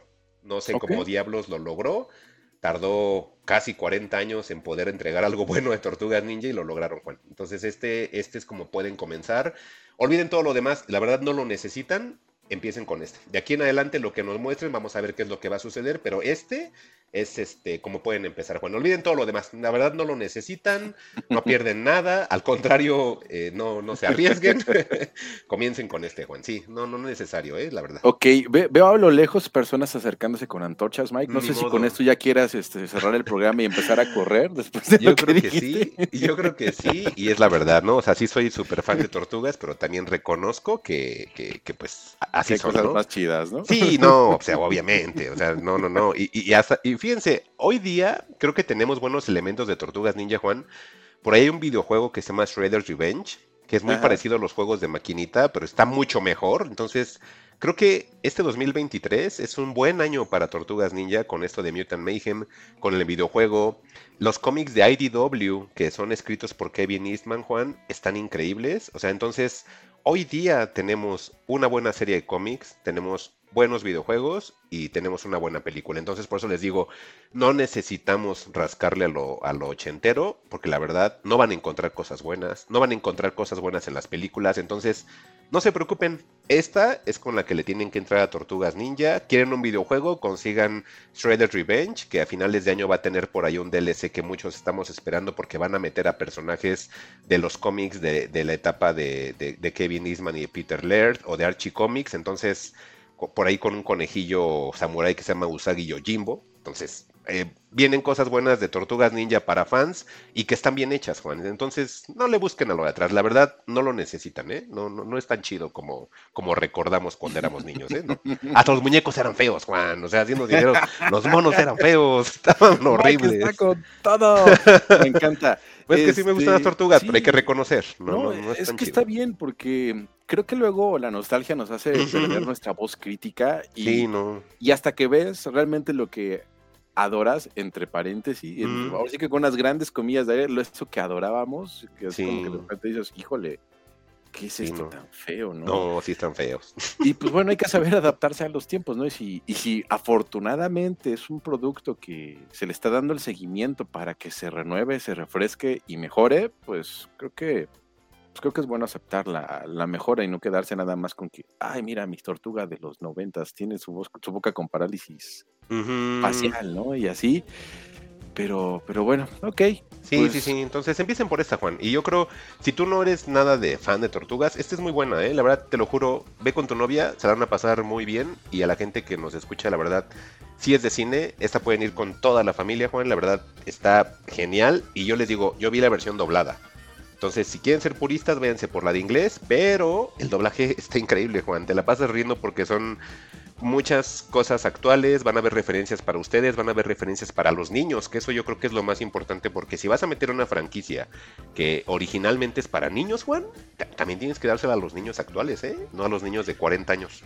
Pues sí, también tienes, es, es justamente, ¿no? También aprender a dejar ir algunas Sí, cosas exacto. y aceptar que pues ya, tú ya las viviste, ya las disfrutaste lo más que se podían y que de en adelante lo que va a pasar es que solamente las vas a criticar y criticar y criticar y criticar y nada te va a parecer. Exacto. Pues nunca nada va a ser como, nunca nada, nunca nada va a vencer a tu nostalgia, ¿no? Sobre todo cuando quieras a las cosas. Exacto. Y pues con esa reflexión de Juan, creo que hemos llegado al final de este episodio de Fugitivos. Gracias a todos por escucharnos. Los esperamos de nueva cuenta en el siguiente episodio. Recuerden que pueden encontrarnos en redes sociales también. Ahí estamos en Twitter como arroba fugitivosmx, en Facebook Fugitivos Podcast, en Instagram en Fugitivos-podcast. Y este y los demás episodios los pueden encontrar en Spotify. Recuerden que hay un campo para que nos puedan dejar ahí su nombre y comentarios. Oye, y sí, tenemos comentarios, Juan. ver, y no los leí la vez pasada, perdónenos. Y ya hasta de hecho me dijeron, ay, qué mala onda. Yo sí dejé comentarios y no me leyeron. Y yo, "Ah, discúlpame. Yo, yo por ahí vi un comentario de ya no nos regañen, aquí está mi comentario y sí me sentí mal por. Pero entonces, hay que antes de irnos, Antes si de tienes a irnos, la mano, sí, aquí los tengo, aquí los tengo. que hacer la grosería. Entonces, en el episodio anterior, que fue el 34, donde hablamos de Mystery's Skin, de Barbie, de Oppenheimer y de Secret Invasion, por ahí el bicho, que mandamos saludos, bicho Liver, este dice, ya tenía un buen rato de no llevar una película rara, Mike. Anotada Mystery's Skin. Que por ahí también recomendamos que este Frida Burton, que participó con nosotros en un episodio, a ver si luego la invitamos. También por ahí tuvo una este, reseña en su canal de, de TikTok. ¿Se le dice canal de TikTok, Juan? ¿O cuenta de Pues- TikTok? ¿Cómo se les dice eso? Yo creo que es una cuenta, pero supongamos que sí. Ah, bueno, en su, en cuenta de, de TikTok, búsquenla como, eh, eh, como Frida es Evil y es Darks. eh, Su, su usuario es Frida Burton 666 porque es del diablo. Entonces ahí, ahí véanla, ella también tiene por ahí un- una, una reseña de Mystery's Skin. Curiosamente creo que nos pusimos de acuerdo este, para ver la película, pues una película ochentera, no, noventera, perdón. 2000 era, Y- ¿no? Ah, sí, 2000 era. Ay, qué mal. Eh, entonces aquí nos dice Bicho, eh, como siempre un excelente episodio y vayan a la red social que vayan, ahí lo seguiré. Ah, qué bonito. Yo creo que lo dice por lo que platicamos de threads, ¿no? Ajá, yo me imagino que es por eso.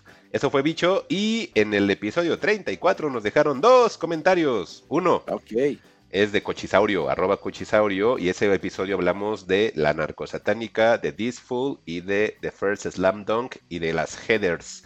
Y nos dice por ahí arroba Cochisaurio. Gran peli Slam Dunk. Desde el primer alley ya está hasta el filo de la butaca y me gustó mucho el final.